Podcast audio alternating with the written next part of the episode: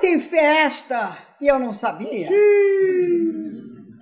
E não vem depois se queixar de reumatismo, né? andando na chuva, preparando encrenca. Depois do de velho, ficou bobo. Você ficou bobo. Como é que vai, Maria? É melhor ir andando. Sua mãe daqui a pouco se destreva aqui e, e ela vem te procurar. Calma, mulher, calma. Calma, calma, calma, coisa nenhuma. Quem, quem levanta daqui a pouco sou eu. Ué, mas, mas que gandaia é essa, gente? A chuva, mãe. Paramos aqui por causa da chuva. Depois o papai chegou e estamos conversando. Vamos ficar noivo daqui 10 dias. Não, tá tudo louco. Não podia esperar até amanhã para falar essa besteira? Não podia, não? Não, desculpa, minha filha, não é contigo, não, viu?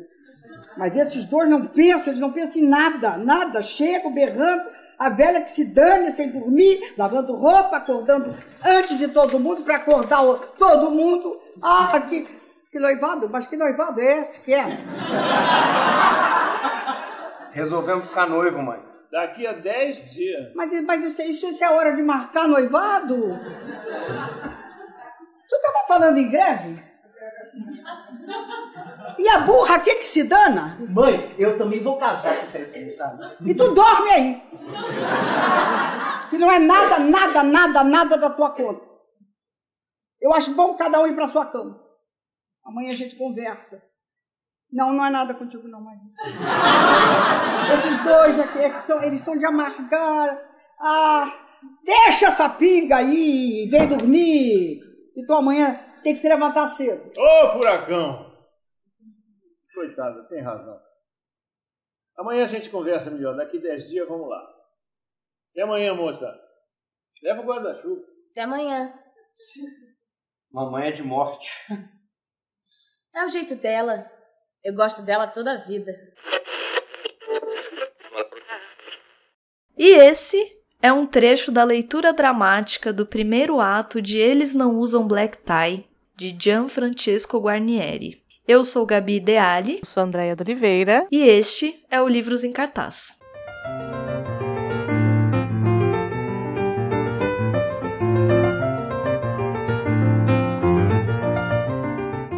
E hoje, hoje é dia é, quer dizer, todos os nossos. Eu sou suspeita para falar, gosto muito de gravar os nossos temas. Mas uhum. eu fiquei tão feliz de, de poder ler essa obra que hoje, vocês já perceberam, é dia de conversar sobre Eles Não Usam Black Tie.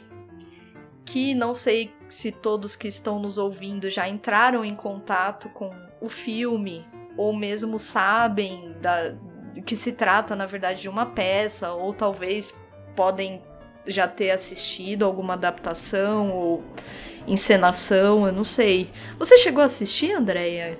No, no, teatro? No eu teatro. Assisti no teatro.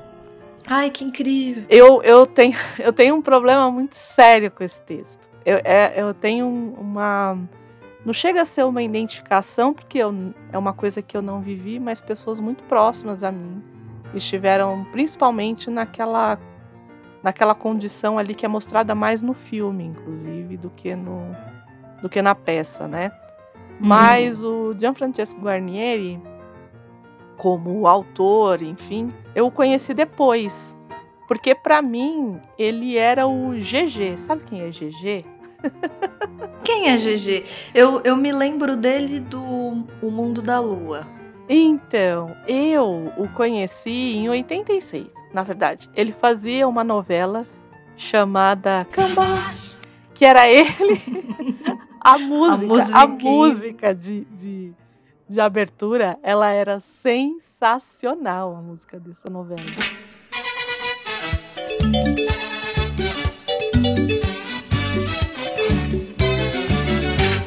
Sereno eu caio. Oi, cai tudo no mesmo balaio. Você vai, eu fico. Pega no chão de butico. Se você me der, eu quero. Você pedir, eu deixo. Pois a vida é mais gostosa. Pirulito e quebra-queixo. E a gente vai levando. Meu amor no remeleixo. E ele é fazia um picareta, assim, tipo, picareta no sentido de um trambiqueiro. Ele hum. e a Fernanda Montenegro. Então, assim, Eu conheci o Geoffrey, pra mim, e o filho dele, que trabalhava também e trabalhou em outras novelas, pra mim ele era o cara que fazia as novelas da Sete junto com a Fernanda Montenegro. Uhum. Aí, quando mais velha que eu entendi a grandiosidade da obra dele, eu falei, como. É, eu, e eu tinha esse contato dele com o mundo da lua, porque ele era o avô do. do como era o nome dele? Do Lucas Silva e Silva? Eu não sei, eu não. Ah, o Luciano Amaral. Luciano Amaral, então. o ator, você diz? É, isso. É, o Luciano um- Amaral. Pra mim também tinha um lado. Eu também tive isso de. Também me. Não me chocar, não sei se me chocar é a palavra, mas eu tinha uma ideia dele que era outra, né? A Sim. gente não pensa no dramaturgo ou é, em alguém que talvez escreva peças nesse Uhum. sentido, né? E também, quando eu assisti, porque eu assisti o filme. Eu era. Eu era pré-adolescente, adolescente, sei lá, quando eu assisti. E já naquela época o filme me tocou, porque ele Uhum. tem esse drama familiar, essa, esse conflito de, de, de família, que eu, adolescente, falei, gente, que chocante, como assim? A pessoa vai embora de casa, né? E aquilo. Porque o que me chocou no, no filme, na época, e que eu acho que é forte até hoje, na, tanto na peça quanto na, na adaptação para o cinema, é que o conflito ele não tem resolução. De Uh-uh, fato, né? A, a é. resolução final é uma quebra, é uma é uma um distanciamento familiar. Eu lembro que quando eu assisti eu fiquei muito, eu falei, ué, mas como não vai dar certo, sabe? Porque eu pensei que eles iam fazer as pazes, né, criança. E do que que, o que que é, né? Por que que, por que que ele é tão importante, né? Por que que, e, e esse título, né? Eles não usam black tie, né? Que é uma peça ali de 1956, se a gente pensar, é algo tão Uhum. distante, né? O que que foi, né? Que foi ali, a primeira montagem dela foi ali no Teatro Arena, Teatro de Uhum. Arena, na verdade. De arena. Que a gente sempre é, fala que- Teatro que- Arena, é. né? Aqui a gente sempre fala direto, né? Ele fica ali de frente para a Igreja da Consolação, aqui em São Paulo. Tá aí até hoje, trancos e barrancos, mas está. mais trancos e Do barrancos do que qualquer outra do que- coisa. Porque Nossa, ele tá sim. sempre em problema, ele tá sempre. E desde sempre, desde, Desde sempre. Não é, sempre. não é de agora, né? E, e tem isso, né, do, dessa coisa do. Eles não usam black tie, né, Gabi? Então, é, o, eu acho que a gente podia começar falando do, Do título. Uhum. Né, o, o que, que é black tie? Hoje em dia não se fala, mas eu lembro que tinha essa coisa do black tie quando eu era. Eu lembro de na escola, eventualmente a gente ter essa questão de. Não lembro em que sentido, mas eu, eu lembro de se falar black tie. Eu não sei se as pessoas ainda falam black. A gente não. André, a gente não tá nesse nível do black tie. Acho que é por Não, isso Gabi. que a gente. Porque acha. a gente, a gente chegou ao nível do dress code. Dress Mas é, o black tie, a gente ainda não. Pode ser o Não. esporte fino, talvez, mas o black tie, talvez. acho E que mesmo assim, muito eventual. Esporte fino. Não é bem o tipo de É. evento que a gente participe muito. curto mais o casual humano, mas tudo bem. Casual humano é melhor. Eu não conhecia essa. Muito É, o boa. casual humano é tipo moletom, blusa de moletom e calça. Não é? O inverno não é bonito? Porque todo Eu mundo fica amo. muito, muito, muito elegante. Fica. inverno. É que ninguém não tem uma câmera aqui. Pra ver o nosso black tie. Porque aqui em São Paulo, gente, é, no momento que nós estamos gravando, a gente pegou uma, uma semana muito fria. De uma e frente fria. Não mesmo. é uma frente fria de fato, como o nome diz. E- Então a gente tá gravando elegantemente Sim, hoje. super elegantes. Pensem, Em- pensem em casacos, em casacos Não, e como um tributo também. Aquela coisa Direto de Paris. direto do Paris. As meias incríveis, enfim. Sim, Não, estamos muito elegantes também Incrível. como um tributo ao, ao nosso programa de hoje, Exato, gente. Exato. Né? Mas aqui diz o quê? Eles não usam black tie. Por isso que a gente não tá de black tie Exato. hoje. Ele é um código de vestimenta, conhecido mais popularmente como traje a rigor. Uhum. Quem nunca ouviu Não traje a o rigor? traje a rigor. Não. Não, é traje a rigor. É interessante porque o título ele é uma espécie de título manifesto mesmo, Uhum. né? Ele vai trazer o qual é o, o, o black tie, qual é o traje a rigor. Nós temos diversos é, códigos de vestimenta a depender da festa, da, da, da ocasião. E o black tie ele é o mais no nível da, da, do código de vestimenta, ele é o mais Da hierarquia dos códigos. Dos... Ele é o código dos códigos, né? Ele é, nossa, ele é o máximo do código must do código de vestimenta. O que que é, gente? Eu faço questão de dizer porque eu acho muito curioso. Eu nunca, olha, aí você sabe que a gente não é da elite, Andréia. Não, porque eu nunca, eu não tenho ideia do que seja ir a uma festa em que na qual Na- o código de vestimenta seja black tie, Eu por exemplo. Porque qual é ele? O traje a rigor masculino é smoking que é o paletó preto com essa cauda longa, Uhum. Que deve ser muito agradável de se vestir, e bipartida. A cauda não só é longa, ela é bipartida, gente. E a gravata não é qualquer gravata, é a gravata borboleta. Você não pode pôr outra gravata, você tem que usar gravata borboleta. Black tie, inclusive, é gravata preta em inglês. Sim.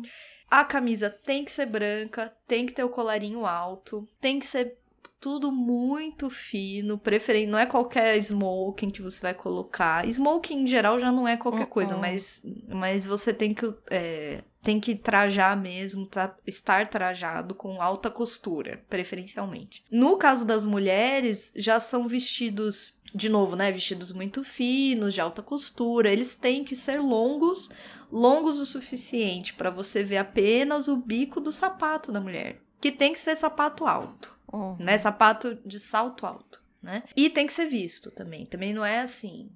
Mas você só pode ver o bico, mas tem que ver. Idealmente, né, assim, numa festa realmente chique, esses vestidos têm que ser assinados, né? De preferência aí por grandes estilistas, né? De moda. Resumindo, é o tapete vermelho do Oscar. Isso. É É, é, isso. aquele evento ultra exclusivo de gente isso. realmente muito rica. Mas assim, o que interessa pra nós é saber que o próprio título já diz parte do que vai ser tratado aí. Qua- Quais são Uhum. essas personagens? Que ambiente é esse, né? Então eles não usam black tie. Eu acho que o próprio título já é emblemático. O próprio título já já marca muito do nosso imaginário brasileiro. Eu acho que tem muita gente que se não assistiu o filme ou não conhece, nunca leu a, ou assistiu a própria peça ou leu a, a, a peça, possivelmente já entrou, já sa sabe mais ou menos do que se trata. Essa peça, como a Andrea falou, foi escrita em 1956, mas ela foi montada pela primeira vez no Teatro de Arena dois anos depois, em 58. Na época, bom, não bastasse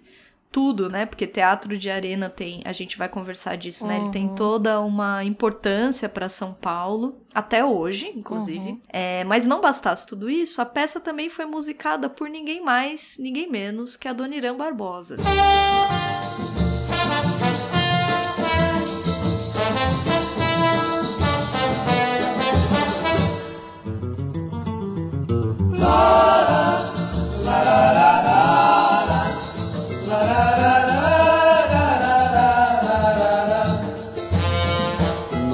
amor é mais gostoso. Nossa saudade dura mais. Nosso abraço mais apertado. Nós vamos usar as black ties. Eu, eu amo Tudo muito a Dorina lindo. Barbosa. Eu também. Eu amo gente, não tem muito. como. Não... Eu gosto especialmente de uma música dele chamada As Mariposas. Depois procura. É muito bom. É muito bom.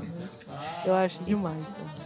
Então é uma peça, inclusive, musicada por figuras muito importantes da nossa cultura popular. Que a música é a música que vai tocando durante a peça. E a letra da música é do Gianfrancesco Guarnieri. Isso. E, o, uhum. e ela foi musicada pelo Adoniran Barbosa. E aí as pessoas falam assim: olha, ele fez. Aquela música Upa Neguinho, que é do Edu Lobo, Ah, é. a Uhum. letra dela é do Gianfrancesco Guarnieri também.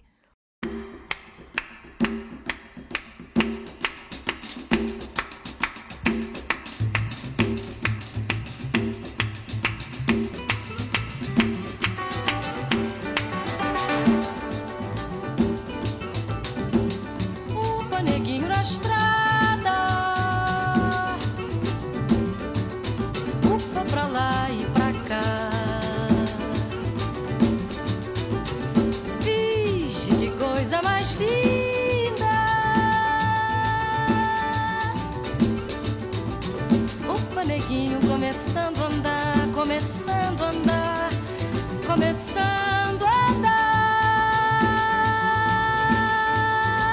E já começa a apanhar. Cresce, neguinho, me abraça, cresce, me ensina a cantar. Essa Upa Neguinho também foi usada numa peça do Teatro de Arena, que é Arena Conta Zumbi. Quando a gente for falar da biografia do Gianfrancesco, mas é que ele, o pai dele, trabalhou É. durante muitos anos como maestro, né, no teatro Uhum. principal, e a mãe era arpista. Então, essa coisa do, da música era muito presente na vida dele. É, né? é, e outra, eu acho interessante porque para nós, de novo, que estamos aqui em São Paulo, são figuras muito lendárias Uhum. nossa- do nosso imaginário. Conforme você lê, você pensa, gente, essas pessoas estavam todas É. juntas nesse caldo de cultura, de, de é, É político, e tava todo mundo se conversando, todo mundo se interagindo, se conhecendo. Não eram na época quem hoje elas são para Uhum, nós, né? sim. Na época ali todos eram meninos, né? O próprio Gianfrance- Gianfrancesco, quando ele escreve, ele tem acho que 21, 20, 21 anos. Ele é um menino, você Tanto que falam o jovem, o jovem dramaturgo. tipo, Exatamente. porque era a primeira peça dele grande, assim, né? Foi É. a primeira grande peça dele, foi o É. Eles Não Usam Black Tie. E ele falou assim que quando ele escreveu, não era algo assim, ah, vou escrever pra... Ele conta muito como se fosse é, um experimento mesmo dele, né? De uma coisa mesmo de, de brincar quase. Ele mesmo fala, né? Não era um- a intenção não era de fato fazer uma... É porque também, naquele período ali, tinha muito essa coisa dos autores nacionais, né?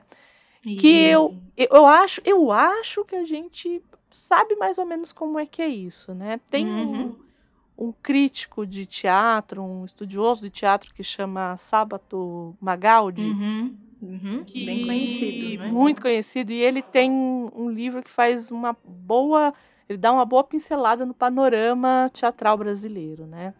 E aí, naque, existe um momento ali, né, que ele chama de bom teatro contemporâneo do Brasil, né? Que Uhum. ele acaba surgindo lá no Rio de Janeiro, no grupo dos comediantes, que fazem, entre outras montagens europeias e tal, fazem o vestido de noiva do Nelson Rodrigues. Mas aqui em São Paulo, a cena de teatro contemporâneo, ela começa bem com o TBC, que é o Teatro Brasileiro de Comédia, e aí ela chega no auge mesmo com o Teatro de Arena. Sim. Porque. E com eles não usam black tie, né? Porque tem essa coisa do que eles chamam de movimento nacionalista do teatro de arena, Uhum. né? Que começou ali e começou especificamente quando eles não usam black tie. E que e eu acho que o teatro de arena ele é, ele, ele é muito importante porque além dele próprio ser uma lenda que até hoje né ele- Uhum, impressionante como ele ainda sobrevive mas até hoje ele é uma é, ele continua sendo uma lenda pra gente Sim. e, e dele saem uma série de, de outras pessoas que compõem o nosso imaginário é, de referências populares e de referências teatrais, de movimentos, o próprio Augusto Boal. Uhum. o, o Milton Gonçalves, numa entrevista, ele fala assim: durante uns, uma, uma semana não ia 50 pessoas. Quando foi na outra semana, as pessoas estavam se estapeando. Aí ele, aí ele para e fala assim: É. literalmente se estapeando. pra entrar Estavam no mesmo teatro. se estapeando. E aí o Magaldi vira e fala assim, ó, acreditou-se que os espectadores quisessem ouvir seus problemas em linguagem brasileira. Como plataforma radical, o elenco passou a oferecer apenas peças nacionais, a maioria delas escritas pelos próprios atores e saídas do seminário de dramaturgia que se organizou como departamento do Teatro de Arena. Então é essa coisa mesmo de você olhar e você se identificar, porque eu acho que o maior, eu acho não, eu tenho certeza que o maior ganho dessa peça, dessa obra, é você colocar como personagem principal um operário, um sujeito Eles não do povo. black tie. É isso. É isso, é isso no final das contas. Você não está colocando um senhor de escravos, você não está colocando um, um cara de classe média, você não tá. Não, você está É, colocando. não é o Nelson Rodrigues. Uhum. Não é o Nelson Rodrigues que coloca a classe média carioca ali, né? Você está colocando um sujeito que é um operário do Uhum. meio da favela e, enfim, para contar a história daquele cara ali e as pessoas e, e com uma linguagem é muito próxima da que era falada nesses, nesses ambientes. É, eu vi hum, ainda, é claro, sem, sem a identificação, eu vi muita gente que é a mesma crítica que eu também vi a Semana de Arte Moderna, que tinha essa coisa do, da não. É, da não representatividade negra, da não. E eu Uhum. super entendo, assim, É. mas é, naquele momento ali, acho- aquela história do foi o que deu para fazer, e É, já não- era, e já era, e, e isso eu acredito, sem, é, é, sem, acho que sem nenhum tipo de problema, isso que já foi é, transgressor em alguma medida, né? Ah, sim. Tanto foi que fez o sucesso que fez, e, e, e, e, querendo ou não, influenciou inúmeras obras que vieram depois, influenciou também o cinema e, e reverbera na- nas. Eu acho que até hoje reverbera muito, né? Então não tem como, como anular, nem, nem gostaria. Né? Não, E que aí, o grupo, né? Porque na verdade o Teatro de Arena ele era um grupo e que depois se fixou ali, né? E ele teve ali as operações dele de 1953 até a trancos e barrancos, tá, gente? Sempre. Até 1972, quando ele foi fechado. E aí ele foi reaberto em 77, que ele foi adquirido pelo governo federal. Curiosamente. É, pois é, por que será, né? Por que será? E aí ele foi reaberto ali em 77, né? Então ele estava na época que o Gianfrancesco chegou ali com, com eles não usam black tie, ele estava prestes a fechar a por- as portas, né? Tipo, sempre era assim. O Teatro de Arena sempre estava nessa. Não, né? e ele tinha aberto cinco anos antes. não é é que, muito- nossa, é. não. E aí a peça foi dirigida pelo Augusto Boal, que hoje é, né? Então, Chato. hoje todo mundo, né? é, sabe quem é. E aí eles meio que falaram assim: ah, dá para fazer isso. Então é, a peça acabou sendo seguida por Arena Conta Zumbi, né? E depois Arena Conta Tiradentes, né?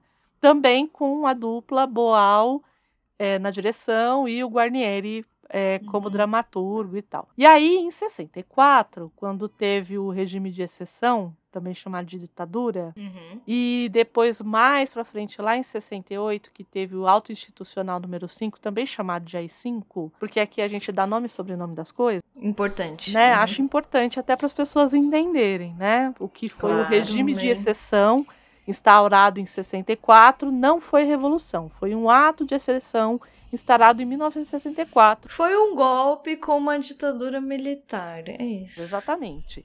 Depois da ditadura militar, ele falou assim: tá pouco, tem que fechar mais. É, E aí veio o ato institucional número 5, que é o que a gente normalmente escuta por aí como AI-5, que a gente escuta muita gente por aí dizendo que é, vá- vamos ter um novo AI-5, né? Porque é quando o pau come e o, o regime fecha de vez, né? É, a censura crua, m- de fato, começa com as cinco. Não, a censura, as perseguição- torturas, as perseguições, É. tudo começa No- com o AI-5. No palco cultural, foi basicamente é, uma repressão nesse sentido da censura. Tudo é, é- é quando, a, no caso do teatro de arena, é, eles estavam inclusive encenando eh, na, na encenação de na montagem de Arena contra Zumbi foi quando eles tiveram problemas durante a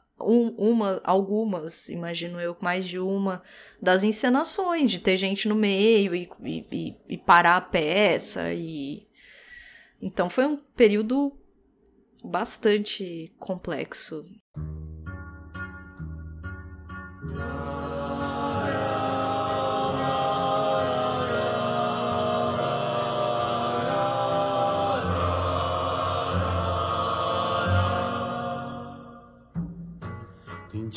que a gente se sente como quem partiu ou morreu. A gente estancou de repente, ou foi o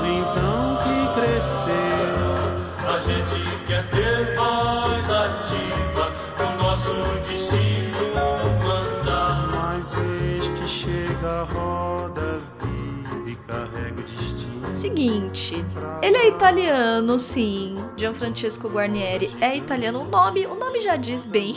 Eu acho ele é. que sim. Poderia ser alemão? Acho que não. Poderia Acho que não, Acho é que não. verdade, acho que não. Inclusive, é interessante porque ele nasceu em 34, 1934. Ele nasceu em Milão. Ele disse Tá, que foi por bem. acaso, é. Ele disse que foi por acaso, porque a família não era de Milão, mas ele nasceu em Milão. E aqui é, é muito. A gente vai o tempo todo tratar do contexto histórico, porque é um pouco É inevitável. Aqui nesse caso é Exatamente. inevitável. Porque aqui se mesclam uma série de, de, de variáveis. Por quê? É uma família italiana, Uhum. plena década de 30, vivendo ali, que, para os desavisados aí de plantão, estava vivendo uma Itália fatista, né? Que eles chamam Uhum. fatista, fascista. Estava lá, nada mais, nada menos do que um ambiente muito turbulento. A família dele, o pai e a mãe. O pai dele, Eduardo Guarnieri, era um maestro. Uhum. É, e a mãe, como a Andrea falou já, era arpista, Elza Martin, Martiné. Martineg, eu não sei falar. Ai, a Elza. Martineg, sei lá. Bom, eram artistas, eram músicos e eram antifascistas. Uhum. Então, quer dizer, o ambiente não era propício para esses dois jovens músicos com um filho recém-nascido, plena década de 30. E a mãe, logo que ele faz dois anos, a mãe recebe um convite para vir trabalhar em São Paulo. É, no Rio, não foi em São Paulo, foi no Rio. E ela, olha só, ela deixa o filho e o marido lá e vem pro Rio de Janeiro, começa a trabalhar, faz muitas amizades. Também é interessante a gente pensar que no Rio de Janeiro, nesse período, havia uma imigração intensa. O Rio de Janeiro, no século XX, teve mesmo uma quantidade grande de imigrantes italianos que influenciaram muito o nosso cenário político, porque eram italianos que vinham com, por exemplo, no caso da família do Guarnieri, eles eram antifascistas e tinha um pezinho ali na esquerda, quer dizer, os dois pés na esquerda, mas era uma questão assim, era um pouco comunista, mas era anarquista, né? Muitos dos italianos se diziam Uhum. anarquistas. Então eram, pesso- eram pessoas assim um pouquinho agitadas. Italiano já é assim, uma- já é uma figura calma, né, mediana, aquela coisa bem, né, comedida. Então dá pra imaginar o que que não era uma família italiana anarquista. Bem Né? tranquila.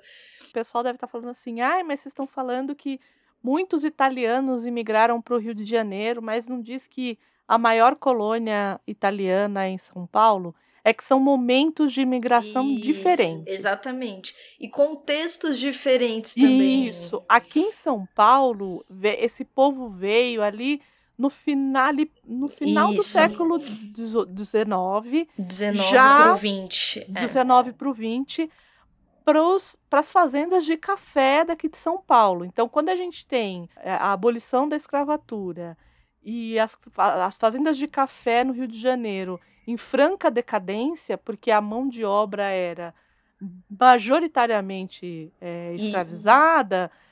É, esses italianos eles chegam nas fazendas aqui de São Paulo para trabalharem aqui. Essa imigração que a Gabi está falando que foram muito para o Rio de Janeiro é esse pessoal que veio por conta da guerra. Isso, porque ali no, no fim do século XIX tá tendo o quê? A unificação da Itália. Isso. E, a- e o contexto é de extrema pobreza, de pessoas vivendo em situações realmente muito miseráveis, que vêm pra cá com esse espírito de vamos refazer a vida, vamos ter Isso. uma casa, uma terra, etc. Aqui é o contexto da guerra. Anos 30 são os anos que precedem a Segunda Guerra. Mundial. E que tem uma Itália fascista mesmo, né? Benito Uhum. Mussolini era de fato o Duce, né? Sim. E aí essa família, inicialmente a mãe vem, a mãe começa a trabalhar aqui, se dá muito bem, faz uma rede de amigos muito, muito boa. E em seguida o pai é convidado para vir. Uns seis meses depois o pai é convidado para vir. E aí você já vê como essa família era diferente. Porque ela vem e o filho e o marido ficam na Itália. É muito... É uma coisa, é uma coisa que, assim... Hoje não, não tem essa coisa da mãe que não pode deixar o filho. Imagina nos Uhum. anos 30, tá? É. Mas ela veio, ela de fato veio e em seguida, ali uns seis meses depois, eles vêm. É engraçado que o, o Guarnieri fala que o pai dizia que ele chegou e todo feliz no Rio de Janeiro. Imagina, né? Um italiano vem de Milão para o Rio de Janeiro, quer dizer. E, e aquele, aquele ambiente festivo, muito calor, etc. Ele, ele chega, abre a janela do. Eles já moravam em casa, né? Lembrando, não tinha muito apartamento. E ele vê uma, uma marcha na rua, porque no período, lembrando, o período que eles chegam, plena ditadura varguista. Sim. Ah, é, porque o pessoal acha que a gente teve só uma ditadura aqui no Brasil. Ai, gente, então. Hoje a gente vai falar bastante de história do Brasil, gente. Vamos, vamos dar uma atualizada, tá? Vamos, vamos dar um- Ah. atualizada nessas referências aí de Isso. ditadura. Tá ficando muito, muito.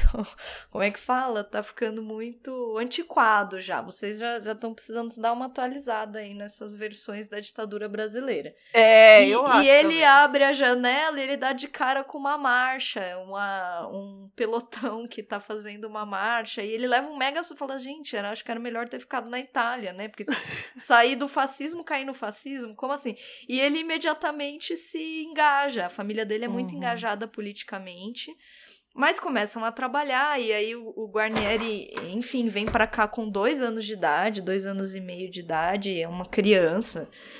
E é criado no Brasil, então, é, é- apesar dele ser italiano, dos pais serem italianos, ele viveu toda a sua vida no Brasil. Ele morre em São Paulo em 2006, com 72 anos, e ele passa a vida inteira dele, ele passa mais de 70 anos no Brasil. Então, é, é legal porque tem esse caldo cultural muito característico do Brasil. E, e, ele, e ele passa, então, grande parte da infância acompanhando os pais que começam a trabalhar no Teatro Municipal, no Rio de Janeiro. E ali nos dias que, que podia levar a criança, porque não eram todos os dias, tinha é, dependia do- da apresentação, ele, os pais levavam ele e ele bonitinho ficava lá no fosso da orquestra, onde fica é, onde fica toda a orquestra, e ele ficava em pé ou sentadinho em cima dessas caixas em que se levam os trombones, os, é, esses instrumentos, e ele ficava assistindo os, os teatros, as óperas. E ele fala como essa memória é- é- era viva para ele, até, até hoje, né? Quando ele. Ele fala isso, eu assisti pelo menos a entrevista que ele dá no Roda Viva, que é em Isso. 91. E ele conta, né, o quanto, o quanto isso ele acha que influenciava ele. Aí, quando, conforme o senhor o senhor, o senhor é ótimo, né? O senhor Guarnieri, que aqui é uma criança, começa a crescer, ele vira um rebeldinho, mini rebelde. Aí ele começa Por a que fazer será, né? é, não, uma família tranquila, família tranquilíssima. E ele começa a se engajar. Ele, quando, quando adolescente, começa a fazer parte do teatro da escola. E ele conta também que, que nesse teatro eles fazem uma peça, que é a primeira peça que ele diz que ele escreve, que se chama Sombras do Passado. Olha só, o, o jovem Gianfrancesco escrevendo uma peça que criticava o diretor da escola, que segundo ele era um fascista. Muito bom, né? Ai, não é muito bom. E aí ele é expulso da escola. Exato. Bem, Ele é como- convidado a se retirar. Ah, É, fazer o quê? Conforme ele ele faz ali 20 anos, a família se muda para São Paulo em 55, na verdade com 21 anos eles se mudam para São Paulo. Como ele tem toda essa vontade de trabalhar com teatro, ele rápido já começa a se envolver com, com toda essa, essa massa aí de, de jovens artistas. E ele conhece o, o Oduvaldo Viana, é também um grande dramaturgo. Vianinha, né? Todo mundo chamava ele de Vianinha. né? Vianinha. Vianinha. E, e, e se conhecem, viram grandes amigos, inclusive, e criam junto o Teatro Paulista do Estudante. Uhum. E aí, mesmo em 55, imagina, 21 anos, gente. A pessoa tava criando um É. teatro, é isso. Eles fizeram Você tá fazendo 50. o quê? Com a- com 21 Eu com. Então. É, que que. que- Ai, gente, não vamos, vamos fazer isso, não. E aí, ou, ou seja, com 22 anos, no ano seguinte, ele escreve Eles Não Usam Black Tie. Enfim, porque aí todo mundo quer saber, depois que a peça faz muito sucesso, é uma pergunta que todos fazem pra ele, que é, e aí, né? De onde veio a história de Eles Não Usam Uhum. Black Tie? Sabendo o contexto dele, sabendo que existe aí Aqui a gente só tá falando dele, né? Daqui a pouco a gente vai. Muito em breve vamos tratar do contexto histórico do país Uhum, mesmo. uhum. Mas sabendo um pouco da vida dele, a gente já consegue deduzir o que, que norteia um jovem de 22 anos a escrever Eles Não Usam Black Tie. Mas ele conta que a personagem que ele mais gostou de escrever e que ele sentia mais viva ali era a Romana. Ai, Inclusive, que é a, a melhor persona- personagem É, mesmo. é, eu acho que é a minha personagem favorita. A minha também. Que ele conta porque a família, é, ele foi criado de certo modo também por uma empregada doméstica, uma, o que ele chamava de faz-tudo da casa. Ela era cozinheira, era doméstica, enfim, que se chamava Margarida. E ele fala muito dela, tanto na entrevista quanto na biografia. Na, na entrevista também que ele acaba dando mais Uhum. tarde. É, e do quanto ele ia com ela, na época no Rio de Janeiro. Aqui em São Paulo a gente tem a coisa do subúrbio, da, da, da periferia. Da periferia. O é. Rio de Janeiro tem a questão das favelas, do morro. Então ele ia muito com ela. E ela tinha uma mãe chamada Romana. E ele via, ele via a Romana do, do Eles Não Usam Black Tie como essa mãe dela. Porque ele, ele chegou aí algumas vezes até a casa dela e conhecia a família, essa coisa, né, da, da, dessa mescla que existe muito grande. E o quanto ele tirou de referências do que ele vivenciou por ali, o que ele achava Uhum. que tinha de referência do que ele vivenciou por ali, né? Além disso, ele era um jovem muito engajado, ele fazia parte do movimento estudantil, ele foi do Partido Comunista, ele entrou no Partido Comunista com 14 anos de idade, então é uma Como, família... como não ser?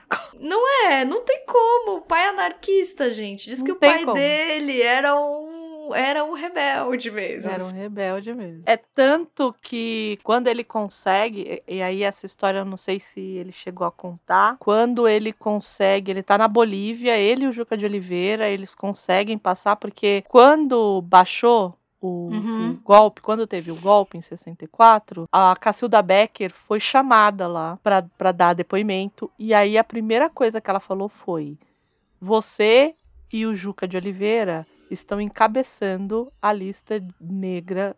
Então eu espero. Hum. Eu acho bom vocês sumirem. E Hum. aí, ele e o Juca viram e falam assim: tá, e aí a gente vai pra onde? Aí o Guarnieri fala assim: bom, eu sou italiano, a gente vai pra Itália. Simples. E tá tudo certo. né?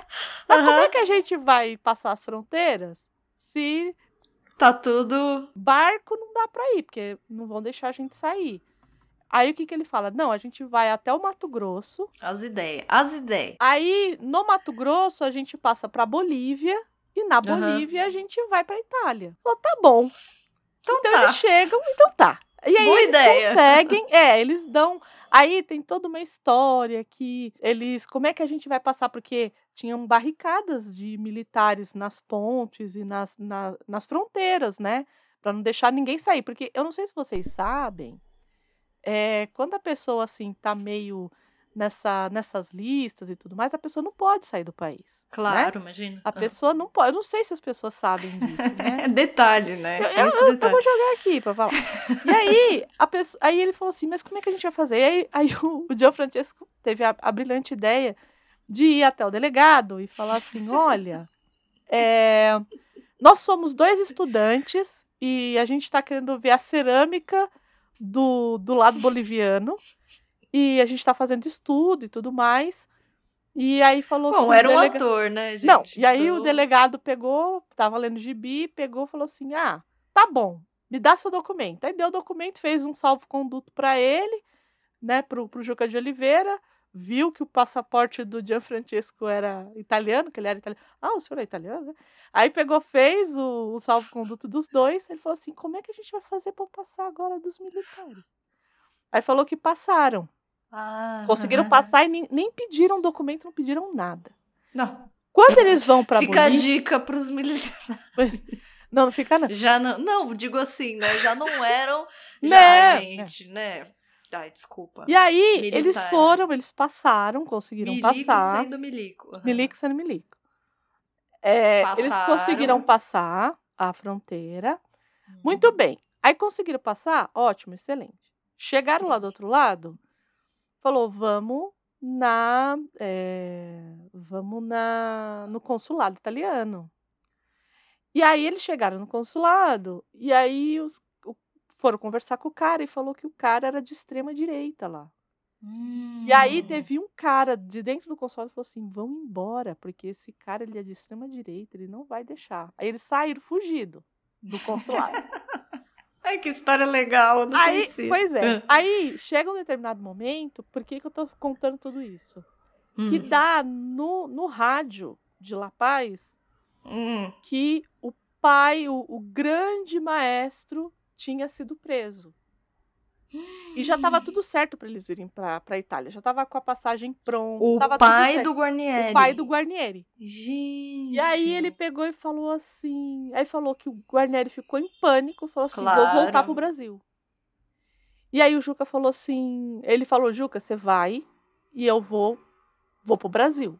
Uhum. Aí o Juca falou: Não, eu não vou, eu vou com você. Ele falou: Não, bobagem, eu vou porque é meu pai, eu não vou ficar tranquilo de Claro. sair daqui e não- eu vai você, a gente já conseguiu, a gente veio até aqui, a gente passou por tudo isso. E você não vai? E ele falou: Não, eu não vou. Se você não for, eu não Olha. vou com você. E aí eles voltaram pro Brasil, Ah, porque o pai tinha sido preso. Por isso Ah, que, nossa. assim, é, é nesse nível de revolucionário amizade. de. Não, é. é. Não, e o pai, do pai, o próprio pai do Guarnieri. É esse ah, tipo sim. de pessoa que foi é, presa. sim. Foi presa, de sim. fato. Não, e de fato, ele mesmo fala do pai como esse homem que não dá o braço bem italiano mesmo. Eu fico Uhum. imaginando, eu fico vendo ele falar e eu falo, nossa, devia ser uma maravilha essa família, porque ele de fato era muito apaixonado, acho que é a palavra, Hum. assim, né? Tem muito esse lado da, de realmente acreditar no que se está fazendo. Então, era uma família muito engajada. Então, ele escreve a peça com 22 anos e entra pro teatro de arena em 58, mesmo ano que eles montam a peça, que aí é Uhum. quando aquilo tudo estoura, né? Ele é um, é um artista que tem mais de 20 peças de teatro é, na, sua, na sua lista aí de, de carreira, além de inúmeros filmes, novelas, séries, indico- Ele tem, o- ele tem uma. Ele tem um, um conjunto de crônicas que é muito pouco estudado pela academia, mas que são excelentes, assim. Ah, não então, eu acho que. Eu acho que a academia ela tem um. Não, sério? Eu, eu acho que. Não, eu acho que a academia ela tem uma, uma, defa- uma defasagem. Eu acho que ela tem um. Ela, tem, ela deveria ter um compromisso. Por mais que seja. Eles não usam black tie, seja um texto que cai muito em vestibular. Uhum. Acho que a gente tem um débito em termos de estudar a obra desse homem, sabe? Eu, Ah, de sim. fato, acho que a gente tem um. Porque não. O, tudo que se fala do Guarnieri é sobre eles não usam black tie. E ele tem Sim. uma obra riquíssima, assim, a semente, é excelente o texto. O próprio o próprio a Arena conta Tiradentes, enfim. E esse é o homem. E quem não conhece, vai assistir a entrevista no Roda Viva com ele. É bem Uhum. interessante. E é muito legal ver a entrevista no Roda Viva nos anos 90, porque você vê aqueles jornalistas fumando no meio da entrevista. Sim. Ele mesmo fuma. A, a não, ele fuma cadeira- demais. Ele fuma Muito, um, um seguido do outro. E a cadeira que ele tá. É uma. Aí você vê quando, como era comum naquela época, a cadeira tem acoplada O cinzeiro. do, dois cinzeiros, um de cada É. lado. É incrível, assim. É incrível. é É incrível. muito anos 90, gente. Muito anos 90. Tudo isso que a gente está citando, ah, eu vou colocar no link do post. Então, dá uma page para nós e a gente vai colocar no, no post. Por Acho favor. que é o jeito mais fácil. E se vocês ficaram querendo saber mais a respeito da biografia, porque senão a gente vai fazer um, um, Um podcast programa sobre inteiro ele. sobre o Guarnieri. Tem um filme, eu acho que esse filme acho que vale a pena mencionar, que chama Guarnieri, que é feito pelo, pelo neto dele, que é o Francisco Guarnieri. aí é Francisco mesmo. Ah, É o Francisco Guarnieri. Que eu acho que é filho do Flávio Guarnieri, que trabalhou muito com o pai. uhum. Esse documentário eu assisti no curta, tá? Então eu não sei eh, se tem em outro lugar. Né? Outro canal muito bom, inclusive. Não, não, não estão nos pagando nada. Nada. Poderia. Curta, vem aqui, paga nós. Paga? Mas, mas de fato é um canal muito bom. Eu também já encontrei umas preciosidades Sim. assistindo o curto. Eles trazem algum, algumas umas pérolazinhas perdidas que ficam E- por aí. E esse documentário, ele parte eh, não desse homem, porque me parece que, que essa família, né, esses filhos e tudo mais, eles tinham uma mágoa muito grande desse homem que era muito preocupado com o coletivo Uhum. e que não era tão preocupado com o, o pessoal, com o privado.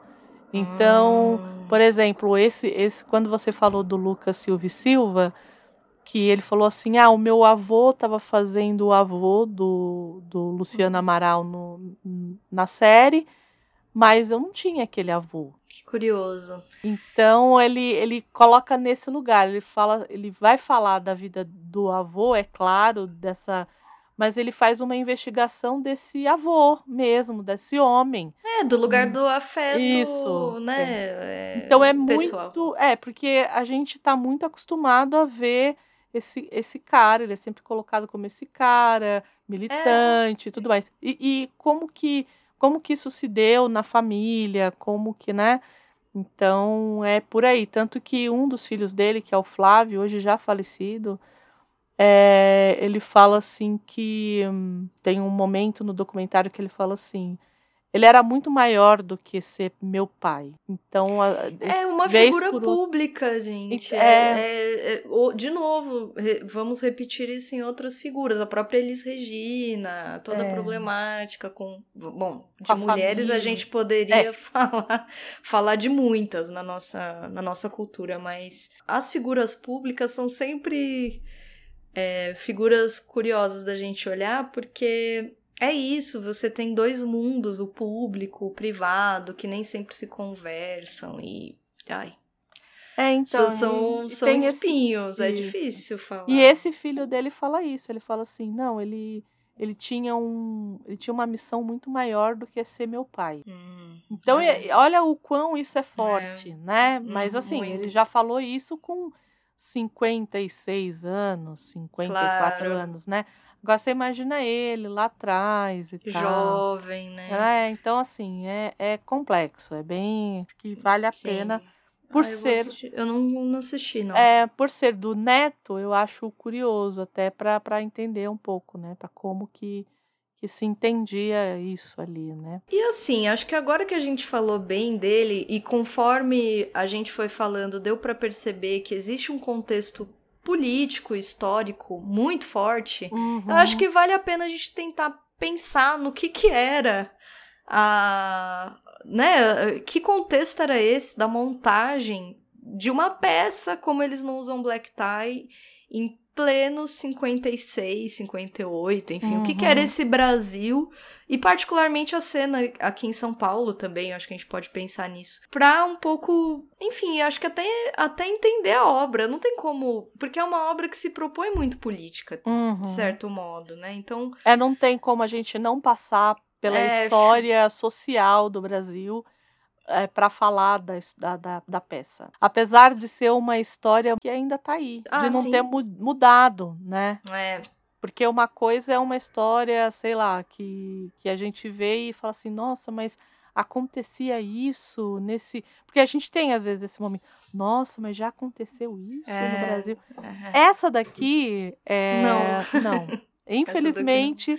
E essa o daqui- contexto histórico, vocês vão ver quanto é semelhante com Ai, não só o que a gente vive hoje, mas o que a gente já viveu inúmeras vezes. É, é algo perturbador, eu acho. Se a gente parar pra pensar nesse sentido, a gente nem dorme à noite, a gente fica um pouco encasquetado, porque aqui tem uma repetição clara de encu- encurraladas históricas que a gente se mete. Né? Lembra daquela aquela velha frase que a história é cíclica? É, é isso aí. Eu não ia falar isso, mas já que você falou, é isso, assim, né? É, a- É claro que cada, cada período tem as suas particularidades, mas me parece que é aquela coisa do da pessoa que está viciada a cometer o mesmo erro, porque não muda. É. Quando você não muda, né, você como pessoa, pessoa, né? No quando micro. não muda, é, no micro, quando ela não muda, ela tende a repetir os mesmos erros. Fica a dica sociedade. E aí eu acho que, que, a gente, que o Brasil é, Uhum. e algum, alguns outros lugares tem muito esse lugar de a gente não mudou. Então a É. gente vai cometer os mesmos erros. Ainda somos os mesmos, não é isso? Minha dor é que apesar de termos feito tudo, tudo, tudo que fizemos, nós ainda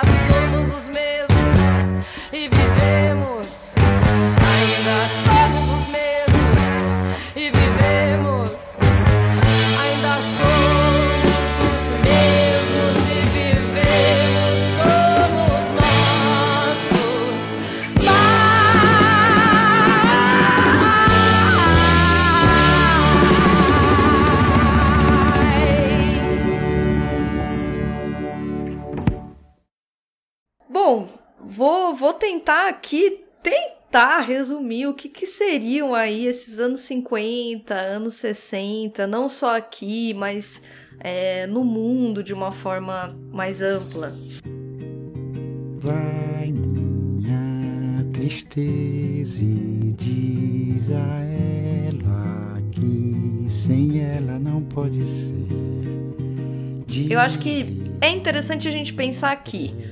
O presidente que estava eleito para ter um mandato de 56 até 61 foi ele, Juscelino Kubitschek. Nosso JK. né? Nosso JK. E assim, todo mundo pensa nele como aquele que fez Brasília, e de fato eu acho que é muitíssimo é, significativo de- do governo dele.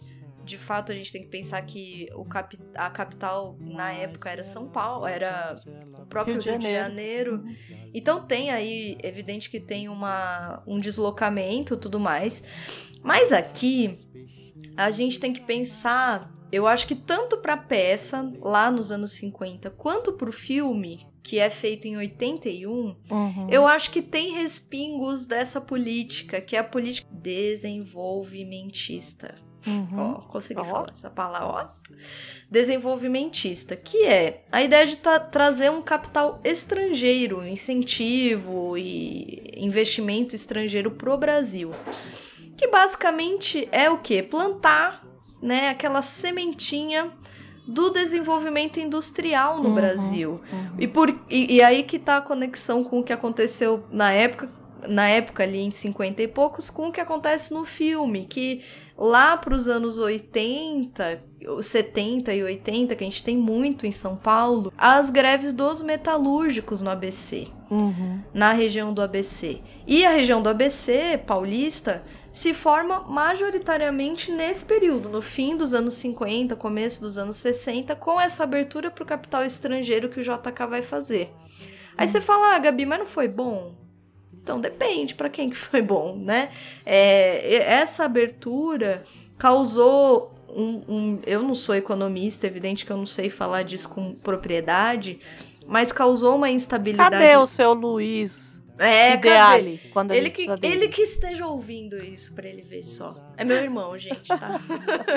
é economista, o, o, o guri. E causou uma instabilidade econômica forte no país, com uma inflação que, ó, vou, vou citar aqui, vou citar aqui a, a dissertação de mestrado. É, putz, e agora pra eu lembrar o nome completo do, do. Acho que é João Luiz. James Lewis. João Luiz. James Lewis Gordon, é isso?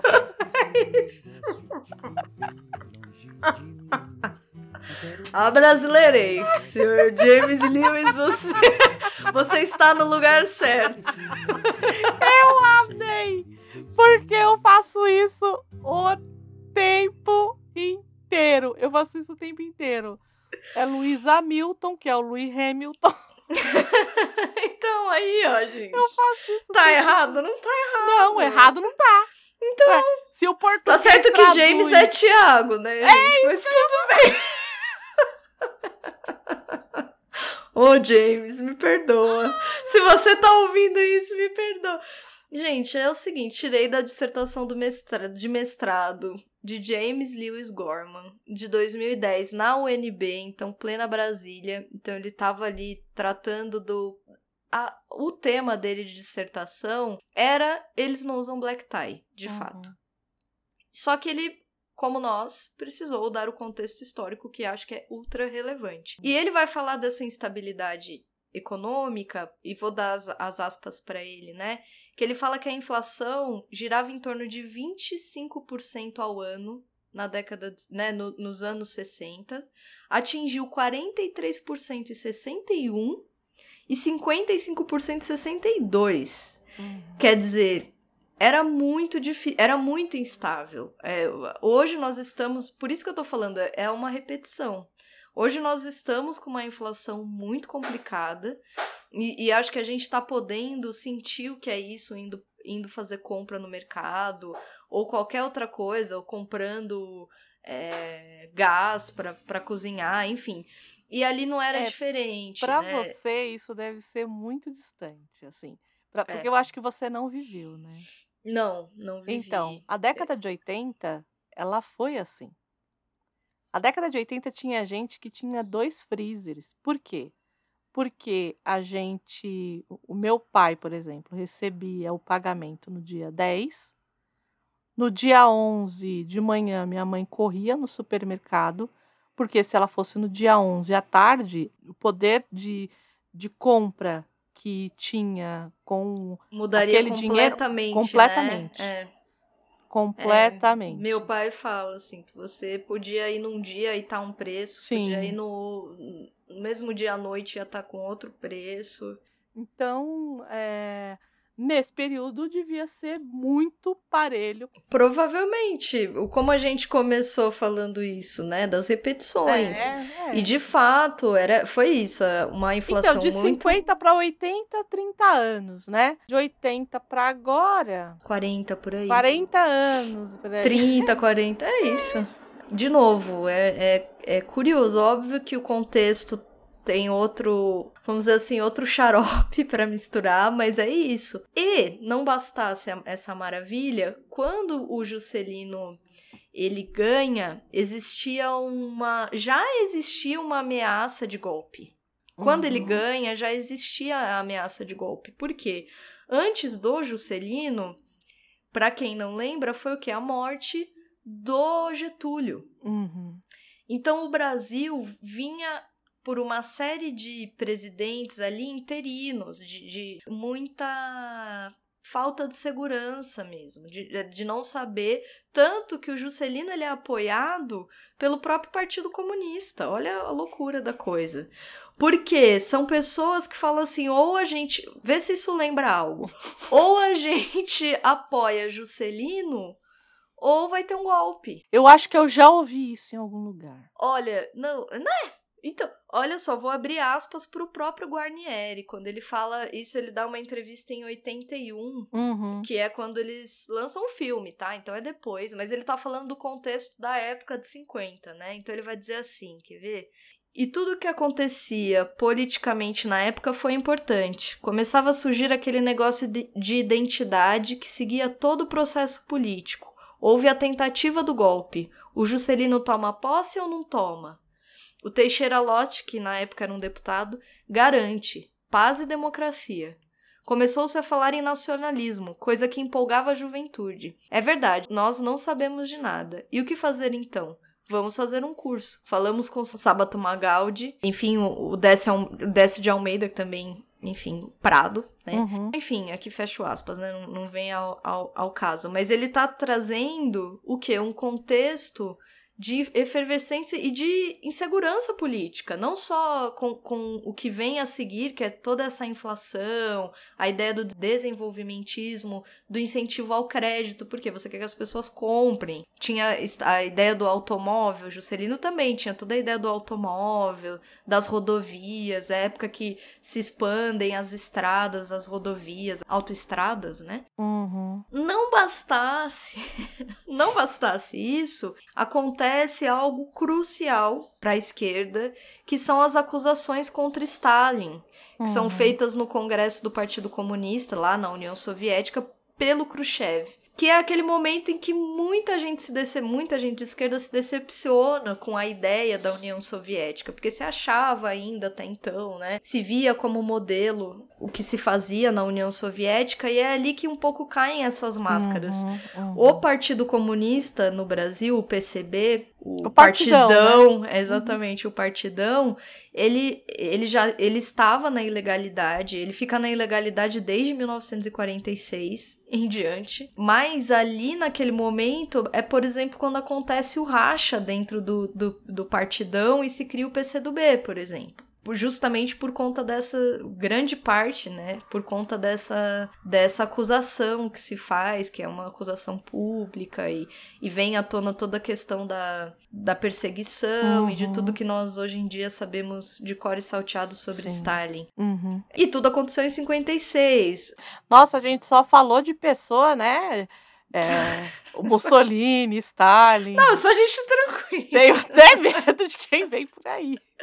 É, não, porque é isso. A Né? gente tá falando de um período curto, mas absolutamente intenso. Ele- É. O Juscelino fica de 56 a 61. Em seguida, assume Jânio Quadros. Olha que curioso, na época. É, tranquilo, bem tranquilo. Porque na época você elegia, é, você elegia o presidente e havia uma outra eleição para o vice. Uhum. Eles não eram eleitos como hoje, que você tem a chapa e você elege a chapa, né? Você Uhum. elegia um, elegia outro. Aí olha que loucura. Hoje no Quadros, quando ele se elegeu, veja só se isso lembra alguma coisa também. Ele se elegeu, o jingle dele era o da vassourinha.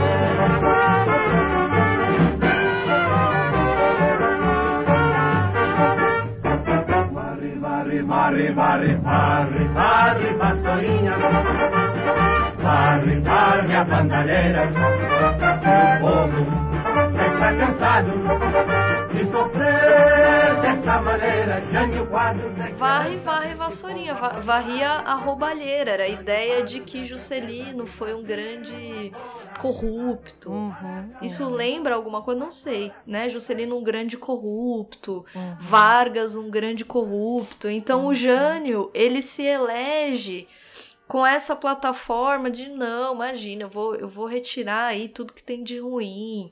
Ele passa por uma instabilidade política tremenda, tanto passa que ele acaba ele acaba, como fala, Renunciando. renunciando E aí vem o João Goulart, que assim é muito, eu não sei, assim, porque é uma chapa curiosa, porque um, Sim. um tinha uma visão que é toda essa coisa do não, vou retirar a corrupção do governo, e o João Goulart, querendo ou não, por, por, por, por pelo sim, pelo não, ele tinha uma plataforma muito progressista. Ele Uhum, queria uhum. ele, ele tinha muito esse espírito do trabalho, né? Do, do, do- enfim, um pouco até getulista, né? Varguista, Uhum. com essa coisa do- dos direitos trabalhistas, da é, reforma agrária. Ele trazia à tona todas essas esses estereótipos que até hoje fazem parte da, do imaginário popular nacional Sim. da esquerda, né? Ah, meu Deus, a ameaça comunista. E sabemos o que acontece em 64. Em 64 vem o golpe. É um período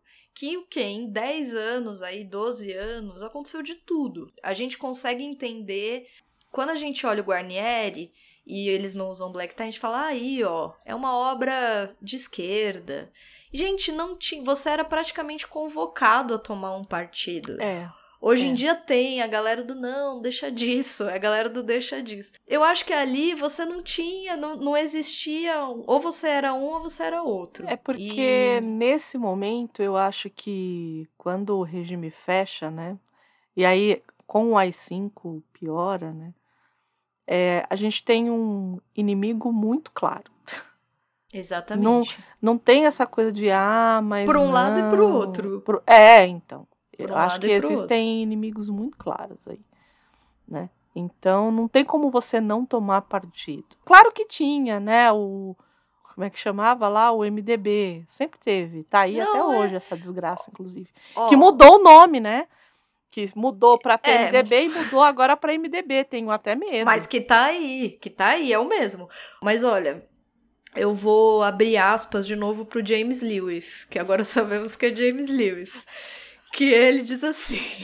eu vou ler, gente, porque eu, eu fiquei. Quando eu li, eu falei, gente, é isso, assim. Olha, co- vê se isso lembra algo. O governo JK foi apoiado pelo PCB, PSB e a esquerda independente. E esteve sob intenso fogo da direita e dos conservadores, liderados pelo jornalista Carlos Lacerda e pela UDN, que acusavam o governo de ser o, aspas, o mais corrupto da história.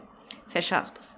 O apoio dos comunistas já revelava uma profunda mudança em sua análise sobre a conjuntura, um afastamento das posições mais revolucionárias de 1948, em que o partido chegou a propor o voto nulo para as eleições presidenciais de 1950. E uma crescente preocupação com a possibilidade de um golpe militar, centrando sua ação política na defesa das liberdades democráticas. Eu acho que não precisamos dizer nada, fecha aspas, né? Eu acho que aqui É, da quinto andar, será que eu caindo? Andréia mora no quinto andar. Andréia, se controla, Andréia. Ah, tá. Se controla. Feio falar isso, não fala isso. Se controla, André. Mas assim, é isso. Você lê uma coisa dessas, que aconteceu ali nos anos 50, que parece. É isso. A esquerda se uniu para votar e para apoiar um, um candidato que não era o candidato deles, mas que diante do quadro e da ameaça de golpe militar, eles se viram é, obrigados a mudar a su- a sua posição. E assim, pra defender o quê? Liberdade democrática. Oi 2022, é isso pra vocês. E o contexto aqui é esse. Assim, se a gente for falar da, da, da ideia da, da arte, bom, no- no mesmo ano que a peça que a peça é montada, por exemplo, é lançado Chega de Saudade. Uhum, uhum. Então é o ano da bossa nova, né? São os anos da bossa nova. Mas aí que tá.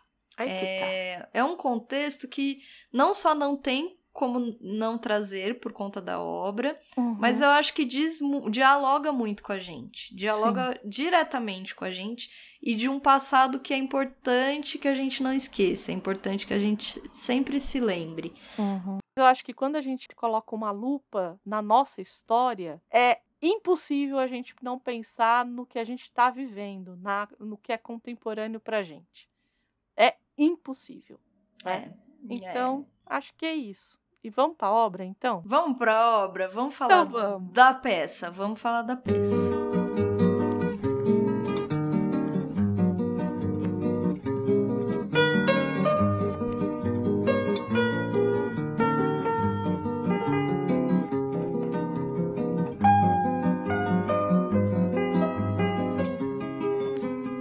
Bom, como a gente tá falando desde o começo, a gente falou do teatro are... de arena. Olha lá, o teatro arena. Ah, Tem nós. O teatro de arena. E a gente. Bom, é claro que o texto que a gente está apresentando aqui é um texto de teatro. É claro que o ideal é a gente ver a montagem do texto e depois ler esse texto com calma. Mas se você não teve a oportunidade de ver a montagem, eu acho que vale muito a pena ler o texto, né? Vale muito a pena, concordo. Muito a pena. Eu acho que, que é um texto, ele é um texto fluido, é um texto que hum, eu, eu tenho algumas ressalvas em eu entendo a, o tipo de linguagem que ele usou, mas em algum momento eu eu tendo a concordar com Suassuna. É, aí as pessoas falam, nossa, Suassuna. É, porque o que acontece? O Suassuna, quando você vai ler o texto do Suassuna, ele não tem essas, é, esses vícios, essas, essa, é, essa gramática É, errada. é, é, eu entendo. Entende? Quando você vai ver o texto do Suassuna, você não vai ver essa gramática errada para para simular a forma como as pessoas falam. Isso. uhum. Porque é o que ele diz, né? Ele fala assim: não precisa disso, porque o nosso povo já sabe como fala. Então, a hora que eu vou montar isso, quem for ler, o ator que for ler, ele já vai ter essa noção. Eu entendo o que o Guarnieri fez aqui, porque talvez as pessoas que estavam, que iam ler esse texto, não teriam a vivência do morro e de como as pessoas falavam ali. E a, Eu e entendo. sabe o que eu pensei também? Por que, que a Andrea Ah. tá falando isso? Pra quem não leu. A, a, a peça ela é toda escrita. Ele usa uma forma de escrita que, por exemplo, ele não coloca. Ele usa as palavras, ah, os verbos, por exemplo. Vou ficar Sem o R. sem o R. Então eu vou falar, eu vou fazer. E, e ele, tra ele faz isso como uma ferramenta ali de, de, de mostrar como é a, a, a fala popular. Só que, sabe o que eu fiquei pensando? Você tá falando isso? A Hum. própria ideia do Adoniran. O Adoniran traz isso um pouco nas músicas dele, né? É. De tanto levar a frechada do teu olhar, ah, é, e, eu entendo o que ele quis fazer. É, tá? sim. É, aqui não é uma E, crítica. e talvez nossa. na época isso tivesse uma outra conotação. Eu acho que. Será? Eu é uma, um pouco uma, uma pergunta, é um tom de pergunta muito mais do que de afirmação. Porque me dá a impressão de que era. é, eu ia falar aturável, mas é. É, sei lá, aceitável fazer isso. Uhum, Hoje em dia, uhum. hoje em dia pega muito, envelheceu mal, é o que se diz, talvez, né? Mas não sei o que você Ó, pensa por disso. exemplo. É, então, por exemplo, ó, quer ver? Tem um. Quer ver, ó, cadê? É, tem uma fala aqui do Tião, né? Ele fala assim. é, quando eles estão na casa e, e o menino, né, o Chiquinho acorda. Aí o Tião fala assim: se tiver, aí o tiver é T-I-V-E, acento no E. Não, então, então não tem o. Como é que fala? Não tem o infinitivo, né? Então é: se tiver para amanhã, e não vai fazer barulho que a velha levanta daquele jeito. Uhum. Aí a Marília fala: sabe, Chiquinho, nós vai ficar noivo daqui 10 dias. É, toda Então, coisa isso- do plural, do singular, Isso. do... Eu, eu entendo isso, eu entendo porque que ele acabou textualmente colocando isso aqui, mas eu também não deixo de concordar um pouco com Suassuna que é, a gramática ela não precisa, ela isso poderia ser em algum momento um pouco colocado. apelativo, sei lá. É, eu não sei, eu, eu ainda tenho que entender melhor É, como mas é incômodo mesmo. É eu acho. incômodo, É, né? Eu acho bem incômodo também. Eu também senti isso quando eu li. Eu não esperava, porque eu não sabia. É. Foi a primeira vez que eu li. E Eu já eu esperava assim. É, é que isso é muito. É, é curioso que isso tenha vindo do Rio de Janeiro, porque é uma piada recorrente dos cariocas com os paulistas É. quanto aos plurais, né? E aqui não tem plural, aqui não tem infinitivo. É por isso que é meio estereotipado, talvez. É, porque. talvez, é. hum, Não sei, assim.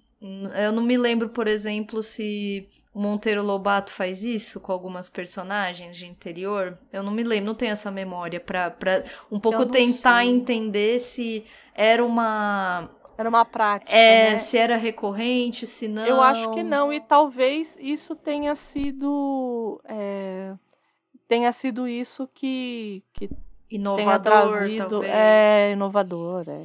E, e, assim, eu, eu acredito que, de fato, a linguagem aqui foi inovadora mesmo, né? Mas, de novo, eu tendo a concordar mais com o Suassuna. É, eu que, também. Ah, o nosso povo sabe como falar, né? Hum, Também. Então, é, enfim. Mas, fora isso, É, fora isso, eu, fora eu, isso. eu acho, por exemplo, outra coisa interessante da, da peça, que fica diferente do filme, pra quem não viu, para quem não leu a peça, é a greve, apesar de, de, de ser o centro, porque ali a gente já vai falar um pouquinho da sinopse, mas a greve, apesar dela centralizar a, a dramaticidade, ela tá sempre fora da cena. As cenas, a- as cenas se desenvolvem sempre, é, ou quase sempre, dentro da casa da família. Então a, a greve ela tá sempre rondando. As pessoas estão falando da, da, da greve, mas ela se desenrola sempre fora dos cenários, é isso que eu quero Uhum, dizer, né? uhum. Mas ela Ela não acontece de fato na ação. isso, ela, isso, ela não se põe como ação, ela se põe Isso. como narrativa, talvez, ou eixo, o eixo dramático da, da- da- das cenas, vai. E aí é interessante a gente pensar que assim, no comecinho tem a, a aprovação da greve, aí no segundo ato você tem a preparação para a greve e no terceiro ato deflagra a greve. Então é, é- isso também é, no próprio, por exemplo, na de novo a dissertação do James Lewis, Uhum. ele fala bastante dessa questão de como a greve é, ela está e não está, porque ela não, ela não tá como ação dramática, como você bem colocou, mas ela conduz um pouco, ela, de certo modo, ela caminha em paralelo com a ação dramática. Ela acaba sendo o eixo central, É. né? Ela é o, a- o fio condutor mesmo É. da, da história, né? É tudo em, vo- em volta disso, né? Então, é, por mais que. E aí eu acho que a gente pode até entrar um pouquinho na sinopse, né? É, por mais que a gente tenha a história dessa família, né? Isso. Do subúrbio do Rio de Janeiro, ali que tem o Otávio, que é esse pai Eu ia até falar disso, porque é, é interessante essa escolha de, por exemplo, o cenário ser sempre familiar, porque eu acho que, de Uhum. novo, a peça o tempo todo contrapõe dois elementos, que é o individual e o coletivo. Sim. Então, sim. por exemplo, nós estamos sempre dentro da casa da família, que é o individual, que é aquele lugar, né, muito particular, ou que a gente crê ser muito particular, que é a nossa casa. Só que ao mesmo tempo, o eixo da dramático é a greve, que é coletivo. Uhum. Ou, Uhum. ou, por exemplo, a, a, a- o drama central que é entre pai e filho também é o coletivo e o individual. O filho tentando puxar para uma resolução individual e o pai o tempo todo trazendo a importância do coletivo, do grupo, da, da favela, não só da, da, dos trabalhadores, mas da favela também. É porque como, como toda época de industrialização, e eu acho que não é só no Brasil isso, não é um fenômeno Nacional. nosso, né? Uhum. É, o que acontece? Você instaura um- uma, uma fábrica ao redor daquele, daquele lugar ali, é, uma infraestrutura vai, vai crescer ali. É. E nesse caso aqui, não é uma de fato uma infraestrutura, mas todo mundo da favela acaba trabalhando, né? Todo mundo, assim, a maior parte das pessoas acabam sendo operários nessa fábrica. Então, além de ser um, um- que é mais ou menos o que acontecia aqui na fábrica dos Matarazzo, aqui, no- aqui em São Paulo, que você tem uma grande, uma grande, um desenvolvimento naquele entorno, né? Um, um- desenvolvimento de uma infraestrutura para os operários que trabalham ali. Então, muita gente vai morar perto ali daquela região para ficar próximo do trabalho.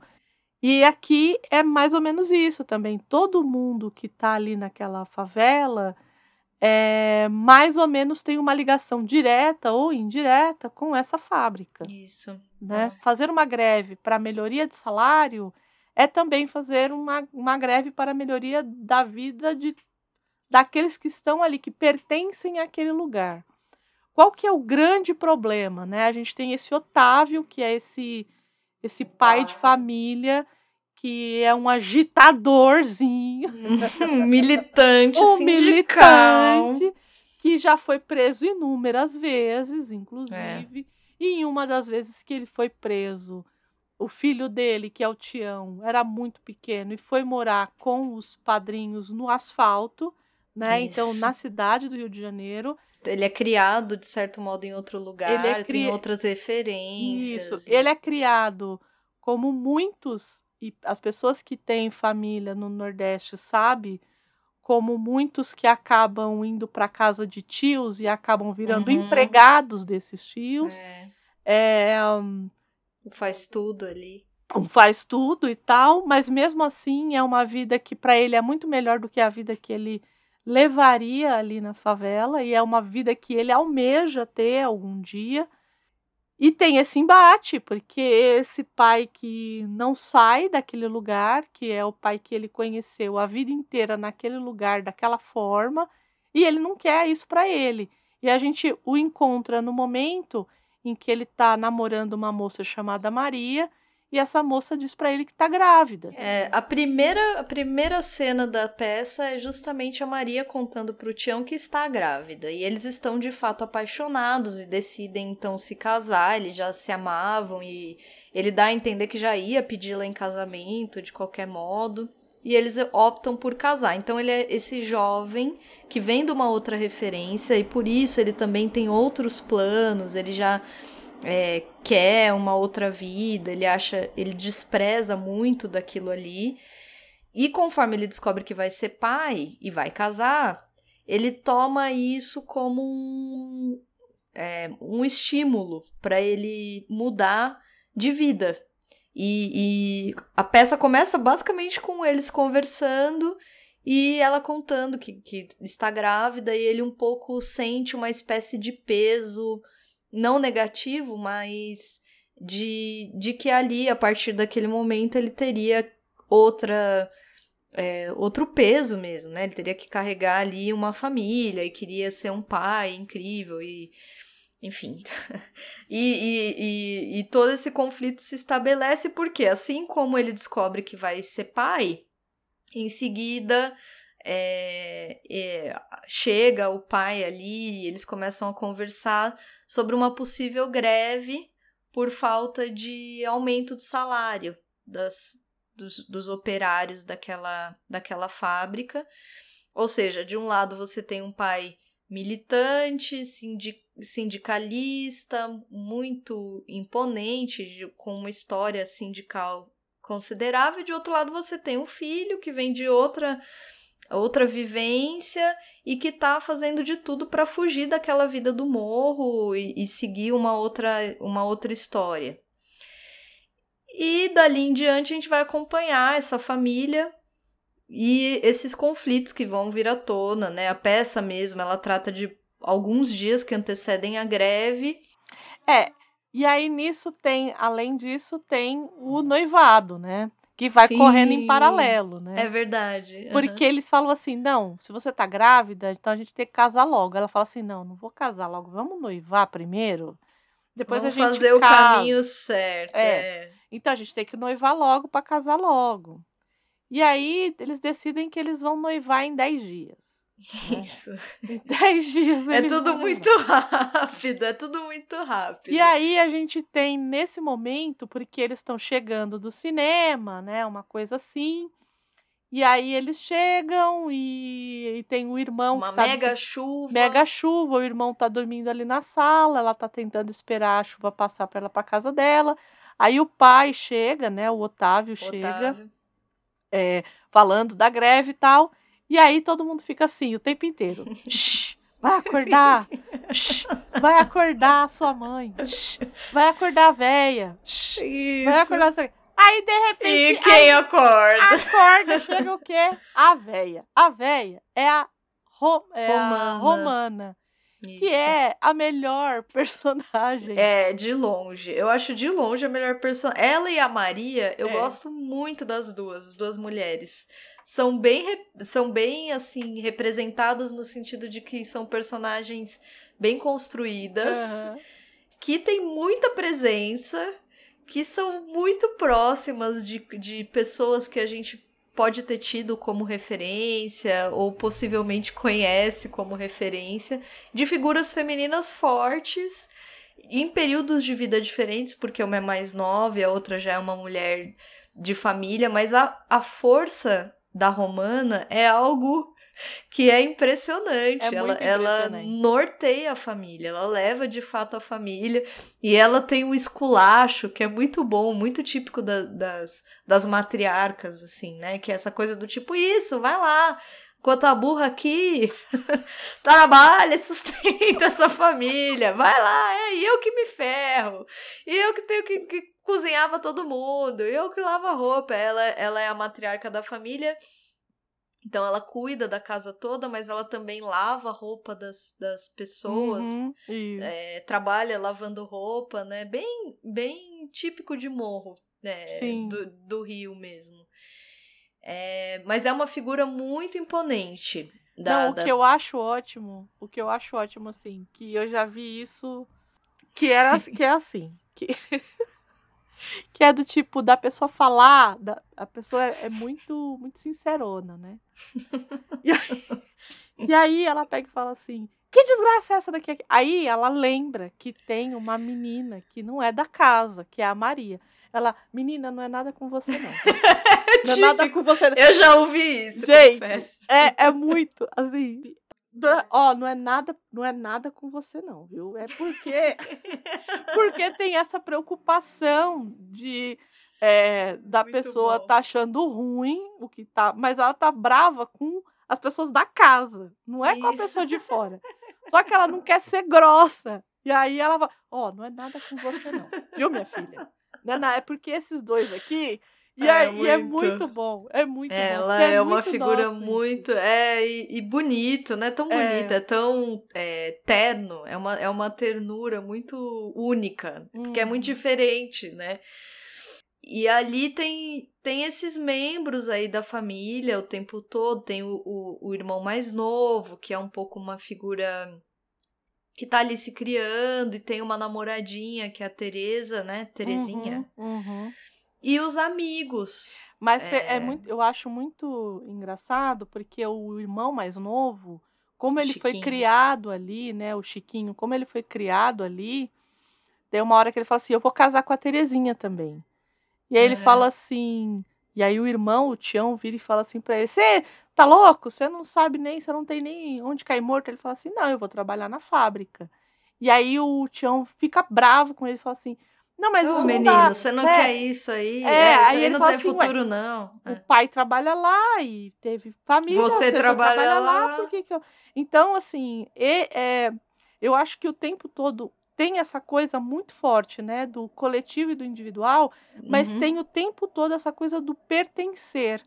E o Isso. Tião é o cara que não pertence.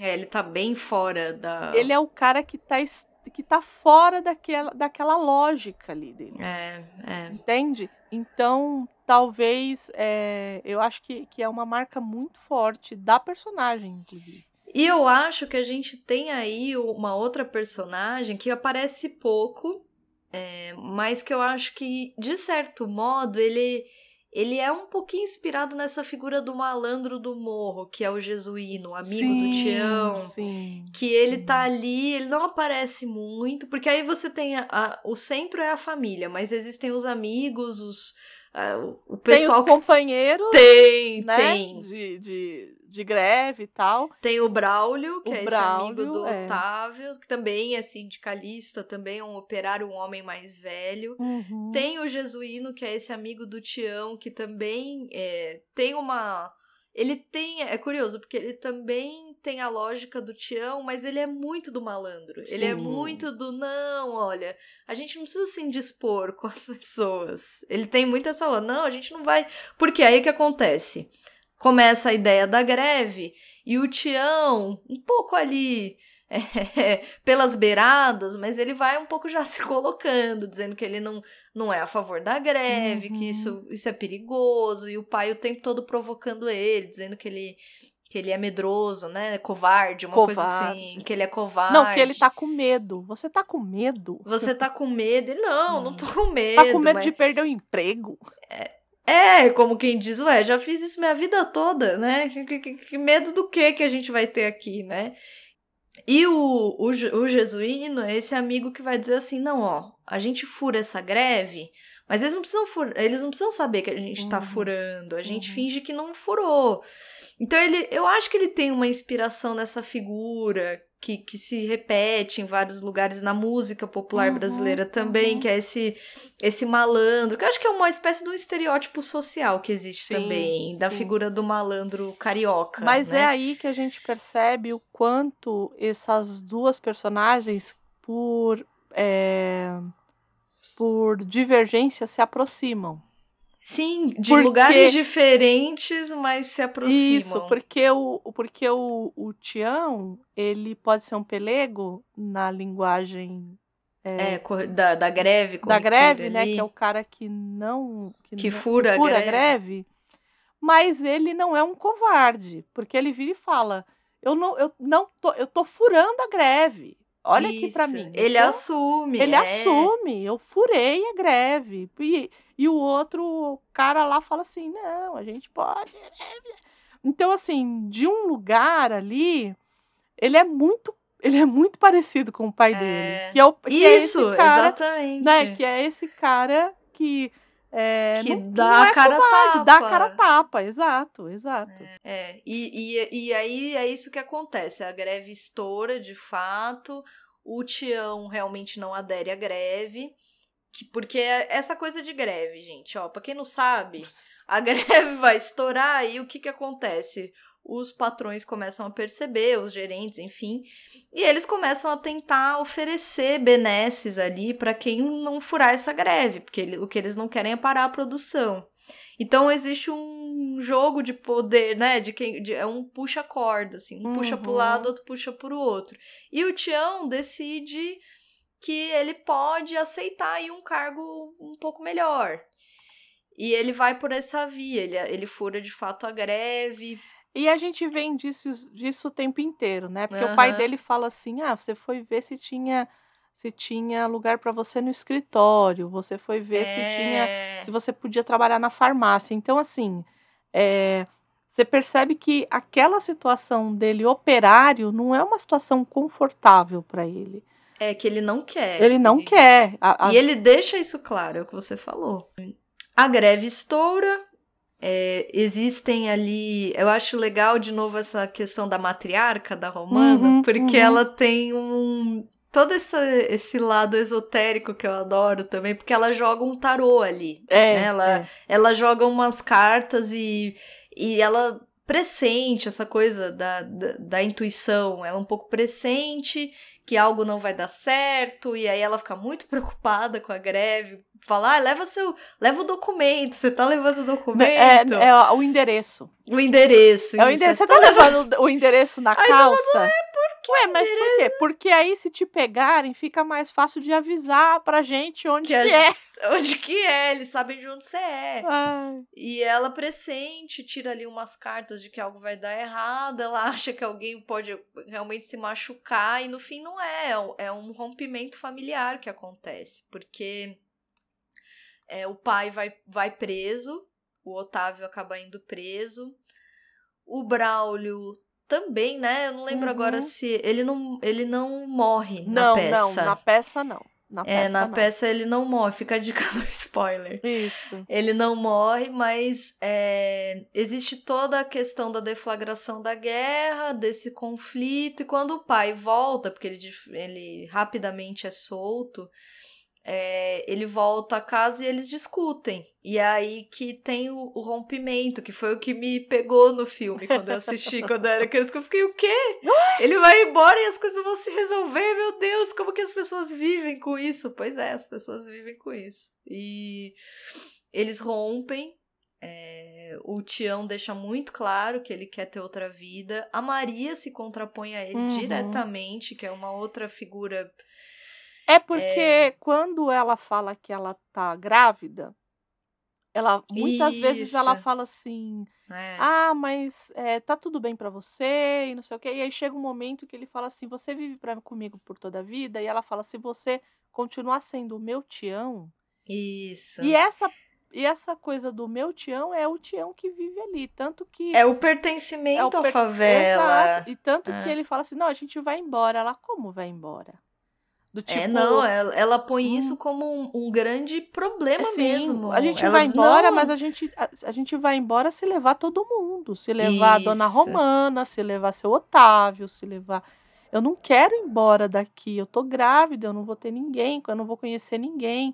Quem é que vai me ajudar? Que é Quem que lindo, vai- porque no filme el- eles transmitem isso, acho que numa fala da. É, da.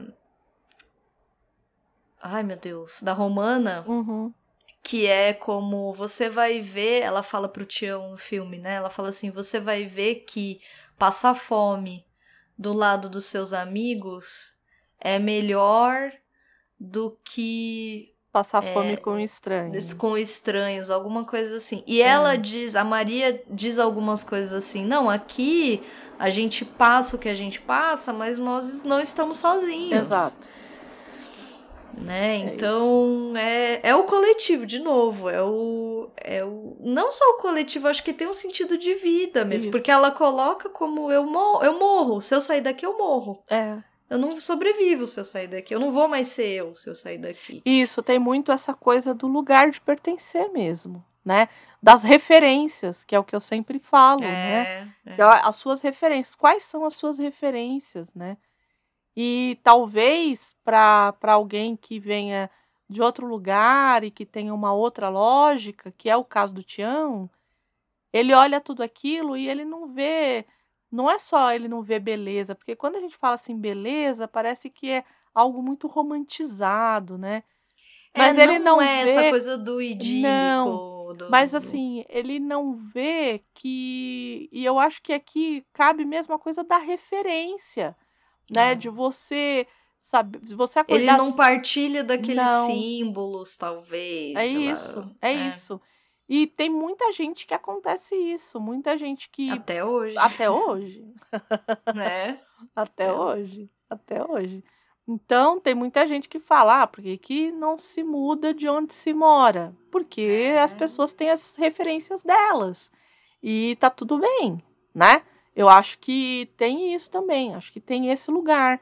É, e o E- quanto você rejeita, porque Isso. é um pouco o olhar do de fora. O Tião tem um pouco esse olhar do tipo, olha que vergonhoso. É como uma vergonha. Isso, é uma vergonha. É uma do tipo, olha vergonha. como nós não somos educados, olha como nós não temos um- uma mesa decente, uma Uhum. cadeira boa, uma casa. Uhum. É um pouco o lugar da vergonha de onde se, se é, que é algo muito frequente até hoje. da, da, da sua, dos- da sua origem, o que eu É. acho extremamente complexo, porque Nossa, se você se você tem vergonha do que você é e daquilo que você daquilo que você viveu e das suas referências, que é o que eu sempre falo, vou Uhum. continuar batendo aqui o, o pé das suas referências, é, você não tem nada.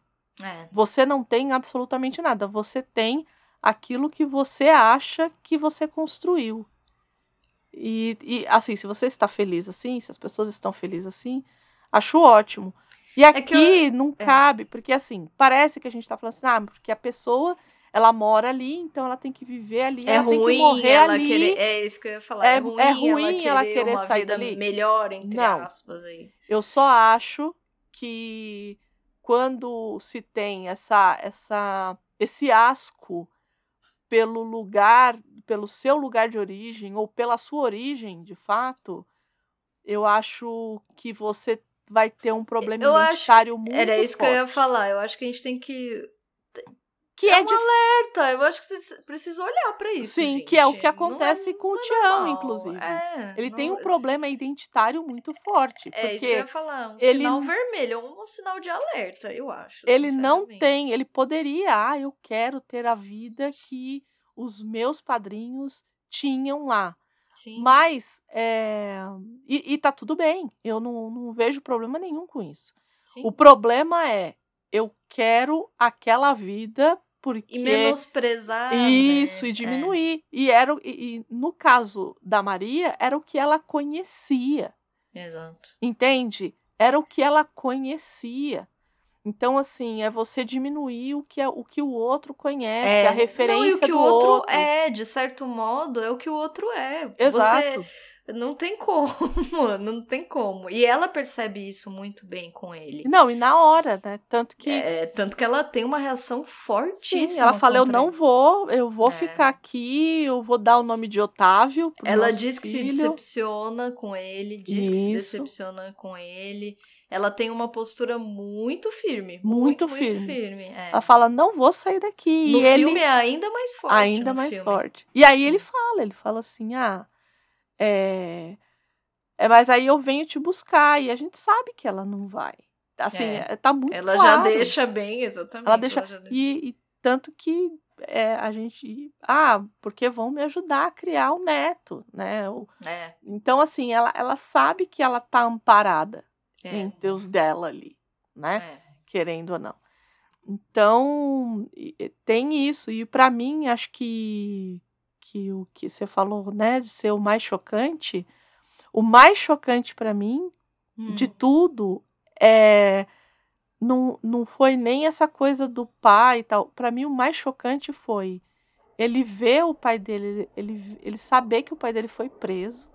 Sim, Isso- sim, isso pra mim foi chocante. Sim, sim. Porque Eu- eu, eu- acho que até o momento em que ele tá ali defendendo é, defendendo as questões dele e tudo mais, ali pra mim tudo bem. Você quer defender que É, todo mundo né? tem que entrar, que as pessoas têm que furar Família é greve? aquela coisa. Quando? Porque eu fico me imaginando no lugar dele. Do Eu- quem? Do pai ou do filho? Do, do filho, dos Ah, dois. tá. Mas do Uhum. filho eu fico me imaginando, tipo, se coloca o meu pai no camburão, eu vou descer o Imagina, cacete no, claro. no, no guarda, no, É, né? vou presa presa junto. junto. É Exato. fácil. Vou presa junto fácil. Fico imaginando. E também, quando a gente tem essa coisa do pai dele colocá-lo para fora de casa, por conta disso, é, e muita gente vai falar assim: ah, mas o pai dele tá. Ele está. O pai dele, ele pensa diferente, o pai dele tá colocando ele fora de casa. Não! É. O pai dele, ele viu o pai dele ser preso. É, não, e no filme, eu lembro que também me chocou muito, falando dessas coisas do choque, quando ele dá o tapa na cara da Maria. Aquilo pra mim, eu falei, gente, mas ela tá certa. Eu lembro, e ima- imagina, a Gabi de 12 anos, né, gente? E eu olhei e falei, mas como assim? Ela tá apanhando, mas tá certa. E aí ele vai embora, eu fico, mas como assim? É. Ele vai embora, porque é, o, o interessante da peça é, é isso. É que um a peça é mais vida- sutil, né? É, mais Nesse sutil. sentido. É. Eu acho que a- o filme trouxe mais complexidade. É. Porque, por exemplo, Cores mais fortes, né? Mais, bem mais. Porque a família da Maria, ela tem o pai, tem a mãe, que Uhum. nem no- na peça, ela fala que a mãe tá doente, mas a mãe não Isso. aparece. Isso. No filme, a mãe aparece, ela tem um pai, o pai é, é, É alcoolista. é né? alcoolista. Então, existem nuances Ela tem um irmão que não é maiores. irmão, que Isso. ela- eles isso. pegam ele pra criar, que é o Biá, acho que é Biá, Isso, né? Biá, é Biá. É. Bonitinho, bem nome brasileiro. Bonito, Biá. Mas, é, mas tem essas nuances. O, o que eu acho interessante do- da peça e da obra, como tanto da peça quanto do, da adaptação, é dessa. É, é justamente a frustração que te. Né? É, é como. Essa é a história. A família rompe. Quer dizer, pode ser que eles voltem. Porque o pai tem muito uma postura do tipo, uma hora ele vai. é, uma hora ele vai voltar. Né? Uma É, coisa o do pai tipo, tem deixa isso. ele. É. É, deixa ele viver a vida, porque ele vai ver como é que é e ele vai voltar. Só que nada acontece. Você termina, termina a peça e você fala, gente, mas e aí? Porque pra mim, da é, a Gabi da época ficou, mas gente, calma, acabou? Acabou? Porque eu achava que no filme não ia acabar. Eu falava, gente, mas pera, essa é a última cena. Eu lembro da última cena, que é com a Fernanda Montenegro. Que é lindo, é, lindo, é, aquilo. Se você não chorou até aquele minuto, você vai chorar vai chorar. naquele minuto. Porque é muito forte, é muito materno. É, é, é de uma ternura de um outro lugar mesmo. Do, do tipo, bom, é da, da aceitação da vida. Né? Já é que a gente tá forte. misturando já, vamos falar É, um a gente pouquinho já da tá puxando, adaptação. né? Quando você foi embora, fez-se noite em meu viver. Forte eu sou, mas não tem No final, gente, assim, a- o enredo da, da peça ele é muito simples. É isso, você tem a greve, você tem o- a família, a família trabalha na fábrica e o pai vai entrar na greve, não vai, o filho não vai entrar, e é isso. E no final das contas, o pai vai preso, depois volta a ficar solto e o filho é expulso de casa porque furou a greve. Aí parece muito simples, né? Isso, O é. problema são essas nuances e tal. E aí, no filme de 81, a gente tem um outro contexto histórico Isso. que passa por tudo que é aquilo que a Gabi falou lá em cima, do, do Juscelino e tudo mais. Por quê? E por que o ABC, né? Muita gente se pergunta por que o ABC, né? Por que, que Isso, tudo isso se- se o cenário muda, o cenário muda ABC. totalmente. É, porque então a gente estava falando da favela do Rio de Janeiro e agora a gente está falando de uma periferia ali da, do, do grande ABC, né? E, e aí não dá para saber se é São Bernardo, a gente sabe que é o ABC por conta de todo de toda a efervescência de greves que, que tinham ali naquele período.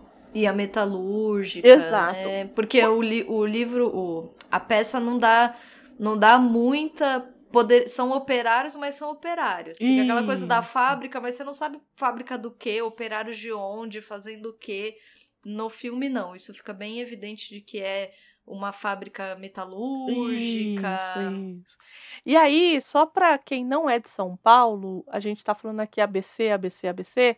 ABC fica na Grande São Paulo, que são as cidades, né, ABC, porque eram as cidades de Santo, Santo André, André. São Bernardo, São Caetano. Aí vem o ABCD de Diadema. Diadema, e aí Mauá, cresceu depois, é. é. Mas no começo era esse grande ABC que todo mundo falava, que eram as cidades próximas aqui, né? E se formam justamente, como eu falei anteriormente com o Juscelino, todo esse incentivo desenvolvimento. Desenvol... Ó, ó trava-língua. Desenvol... Desenvolvimentista. E de, de é, investimento estrangeiro. Então, a- o, o grande ABC aqui em São Paulo se forma justamente com a vinda dessas indústrias automotivas, a maior parte delas. Que, inclusive, algumas fecharam. A própria. Lembra quando a General Motors Sim. mandou embora quase todos os funcionários, né? Mas, Sim. enfim.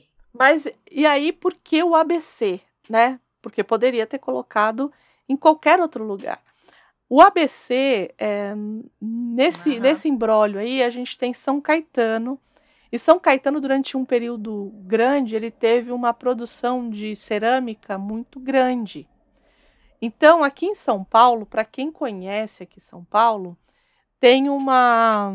Eu sempre brinco.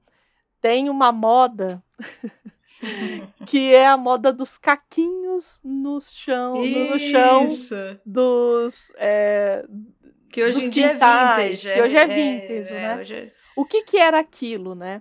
Eram pessoas que trabalhavam nessas cerâmicas, né? Nessas olarias, ali na, na região de São, São Caetano, que pegavam esses cacos, o que sobrava ali da- dos cacos, e acabavam, os operários acabavam fazendo esse chão para eles ali no quintal, né? Acabavam é, reciclando essa cerâmica. E a partir disso é que eles, dec- eles decidem instaurar, porque já tinha uma, um histórico de industrialização naquele, naquela região.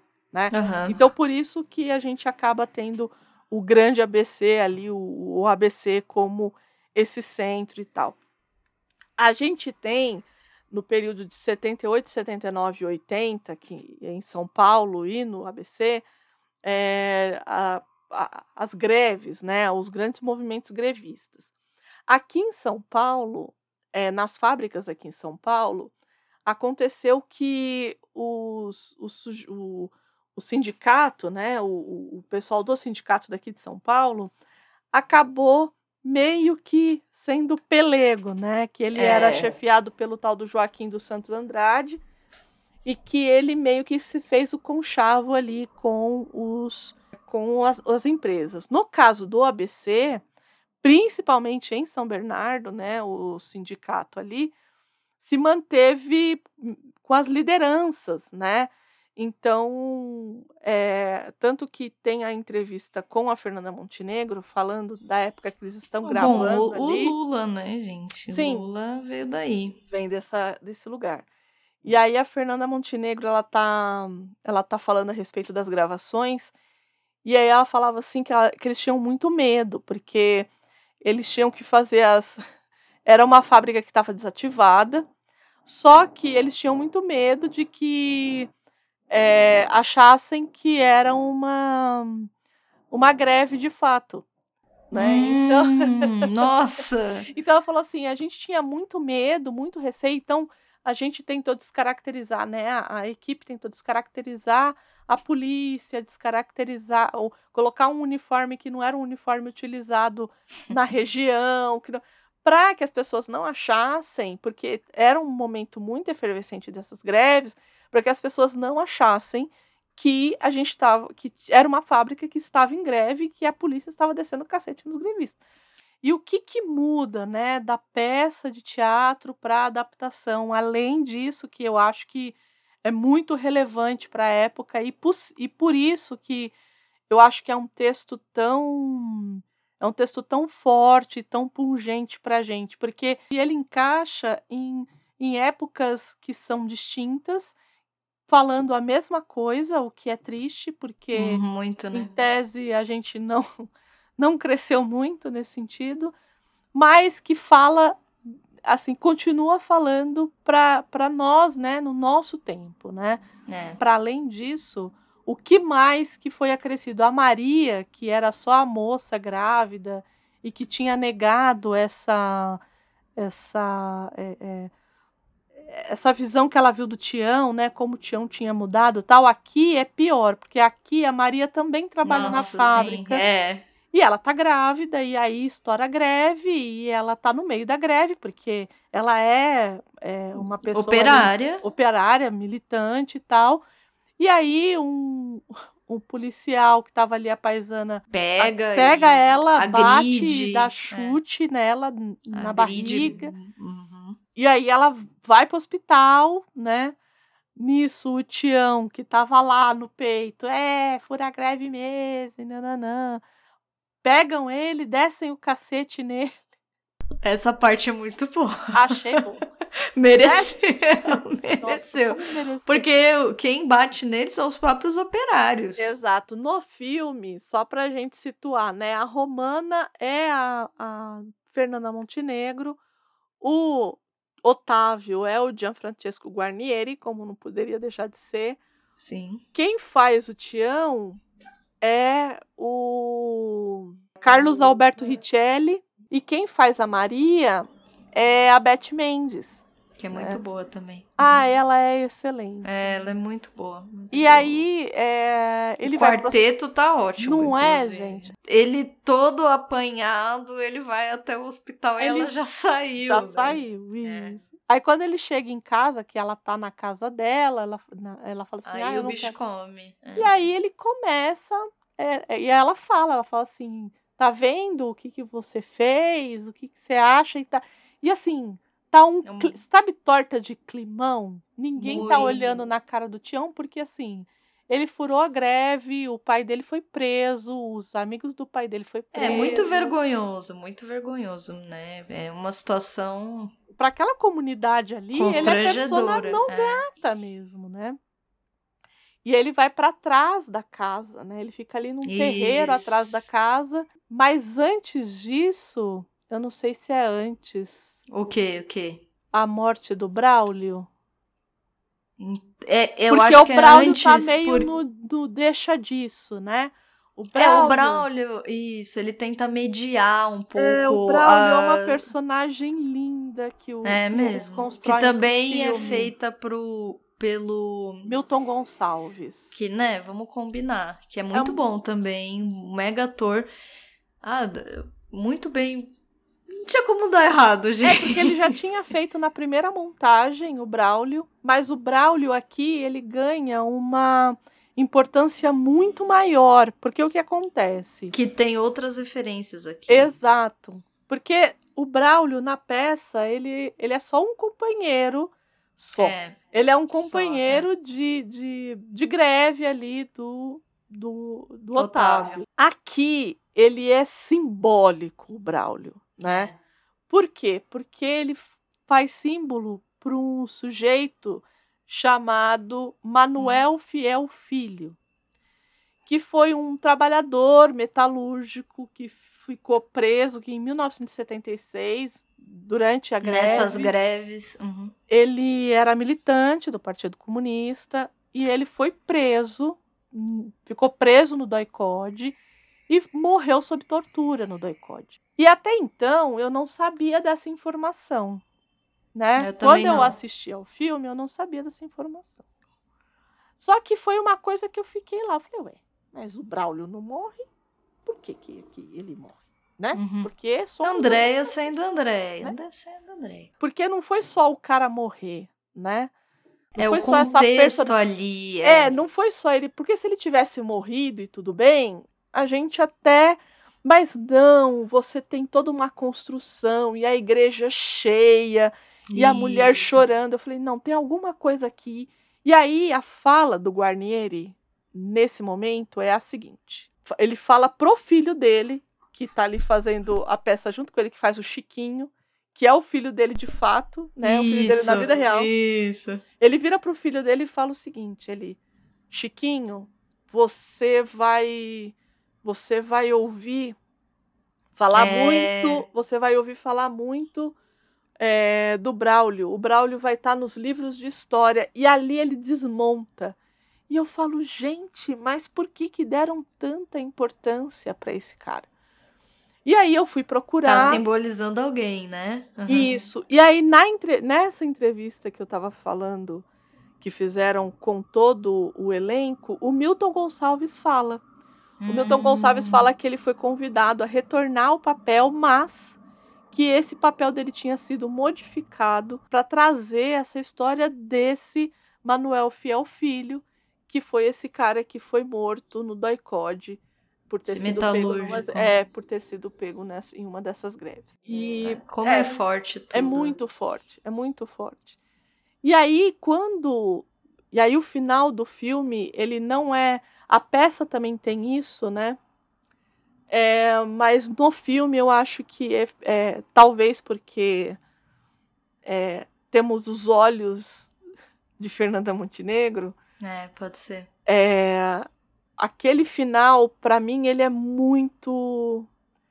Ele é estarrecedor, assim, porque o fina... no final do filme.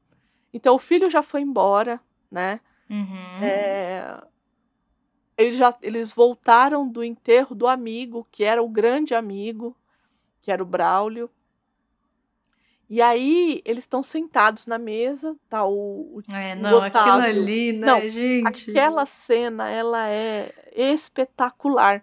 O diretor, né, o, o- a Fernanda Muito Montenegro bonito, diz bonito. que o diretor falou que ele queria fazer uma homenagem aos diretores russos com aquela cena. E aí, é, enfim. E aí ela pega o que que é essa cena que a gente tá falando. Estamos Que- aqui falando, falando, falando porque e é a não, não cena. desenvolve, né? Eles estão sentados na mesa e tem uma lata de feijão na cena. E tudo muito simples, hein? Muito simples, É. né? Aí a Fernanda Montenegro abre aquela lata de com Nada é feijão. dito, nada é Nada é dito. dito, não Isso, tem, não e não nada é é só não que é dito, não É. tem só não tem trilha, não tem nada. Nada, é. É só o som que ela tá fazendo ali naquele momento. Aí ela é, e é assim, e para ser impactante, todo mundo sabe, pensem que o nosso maior problema no cinema nacional sempre foi o som. Então imaginem o quão impactante foi, mesmo tendo o som que a gente tinha naquela época. Ela pega, ela, ela pega, coloca. Isso pra mim é. Ela coloca um copinho de feijão, dois copinhos de feijão, três copinhos de feijão, porque a gente tem que lembrar que tem o Otávio, tem ela, tem o Tião e tem o Chiquinho, que são quatro pessoas.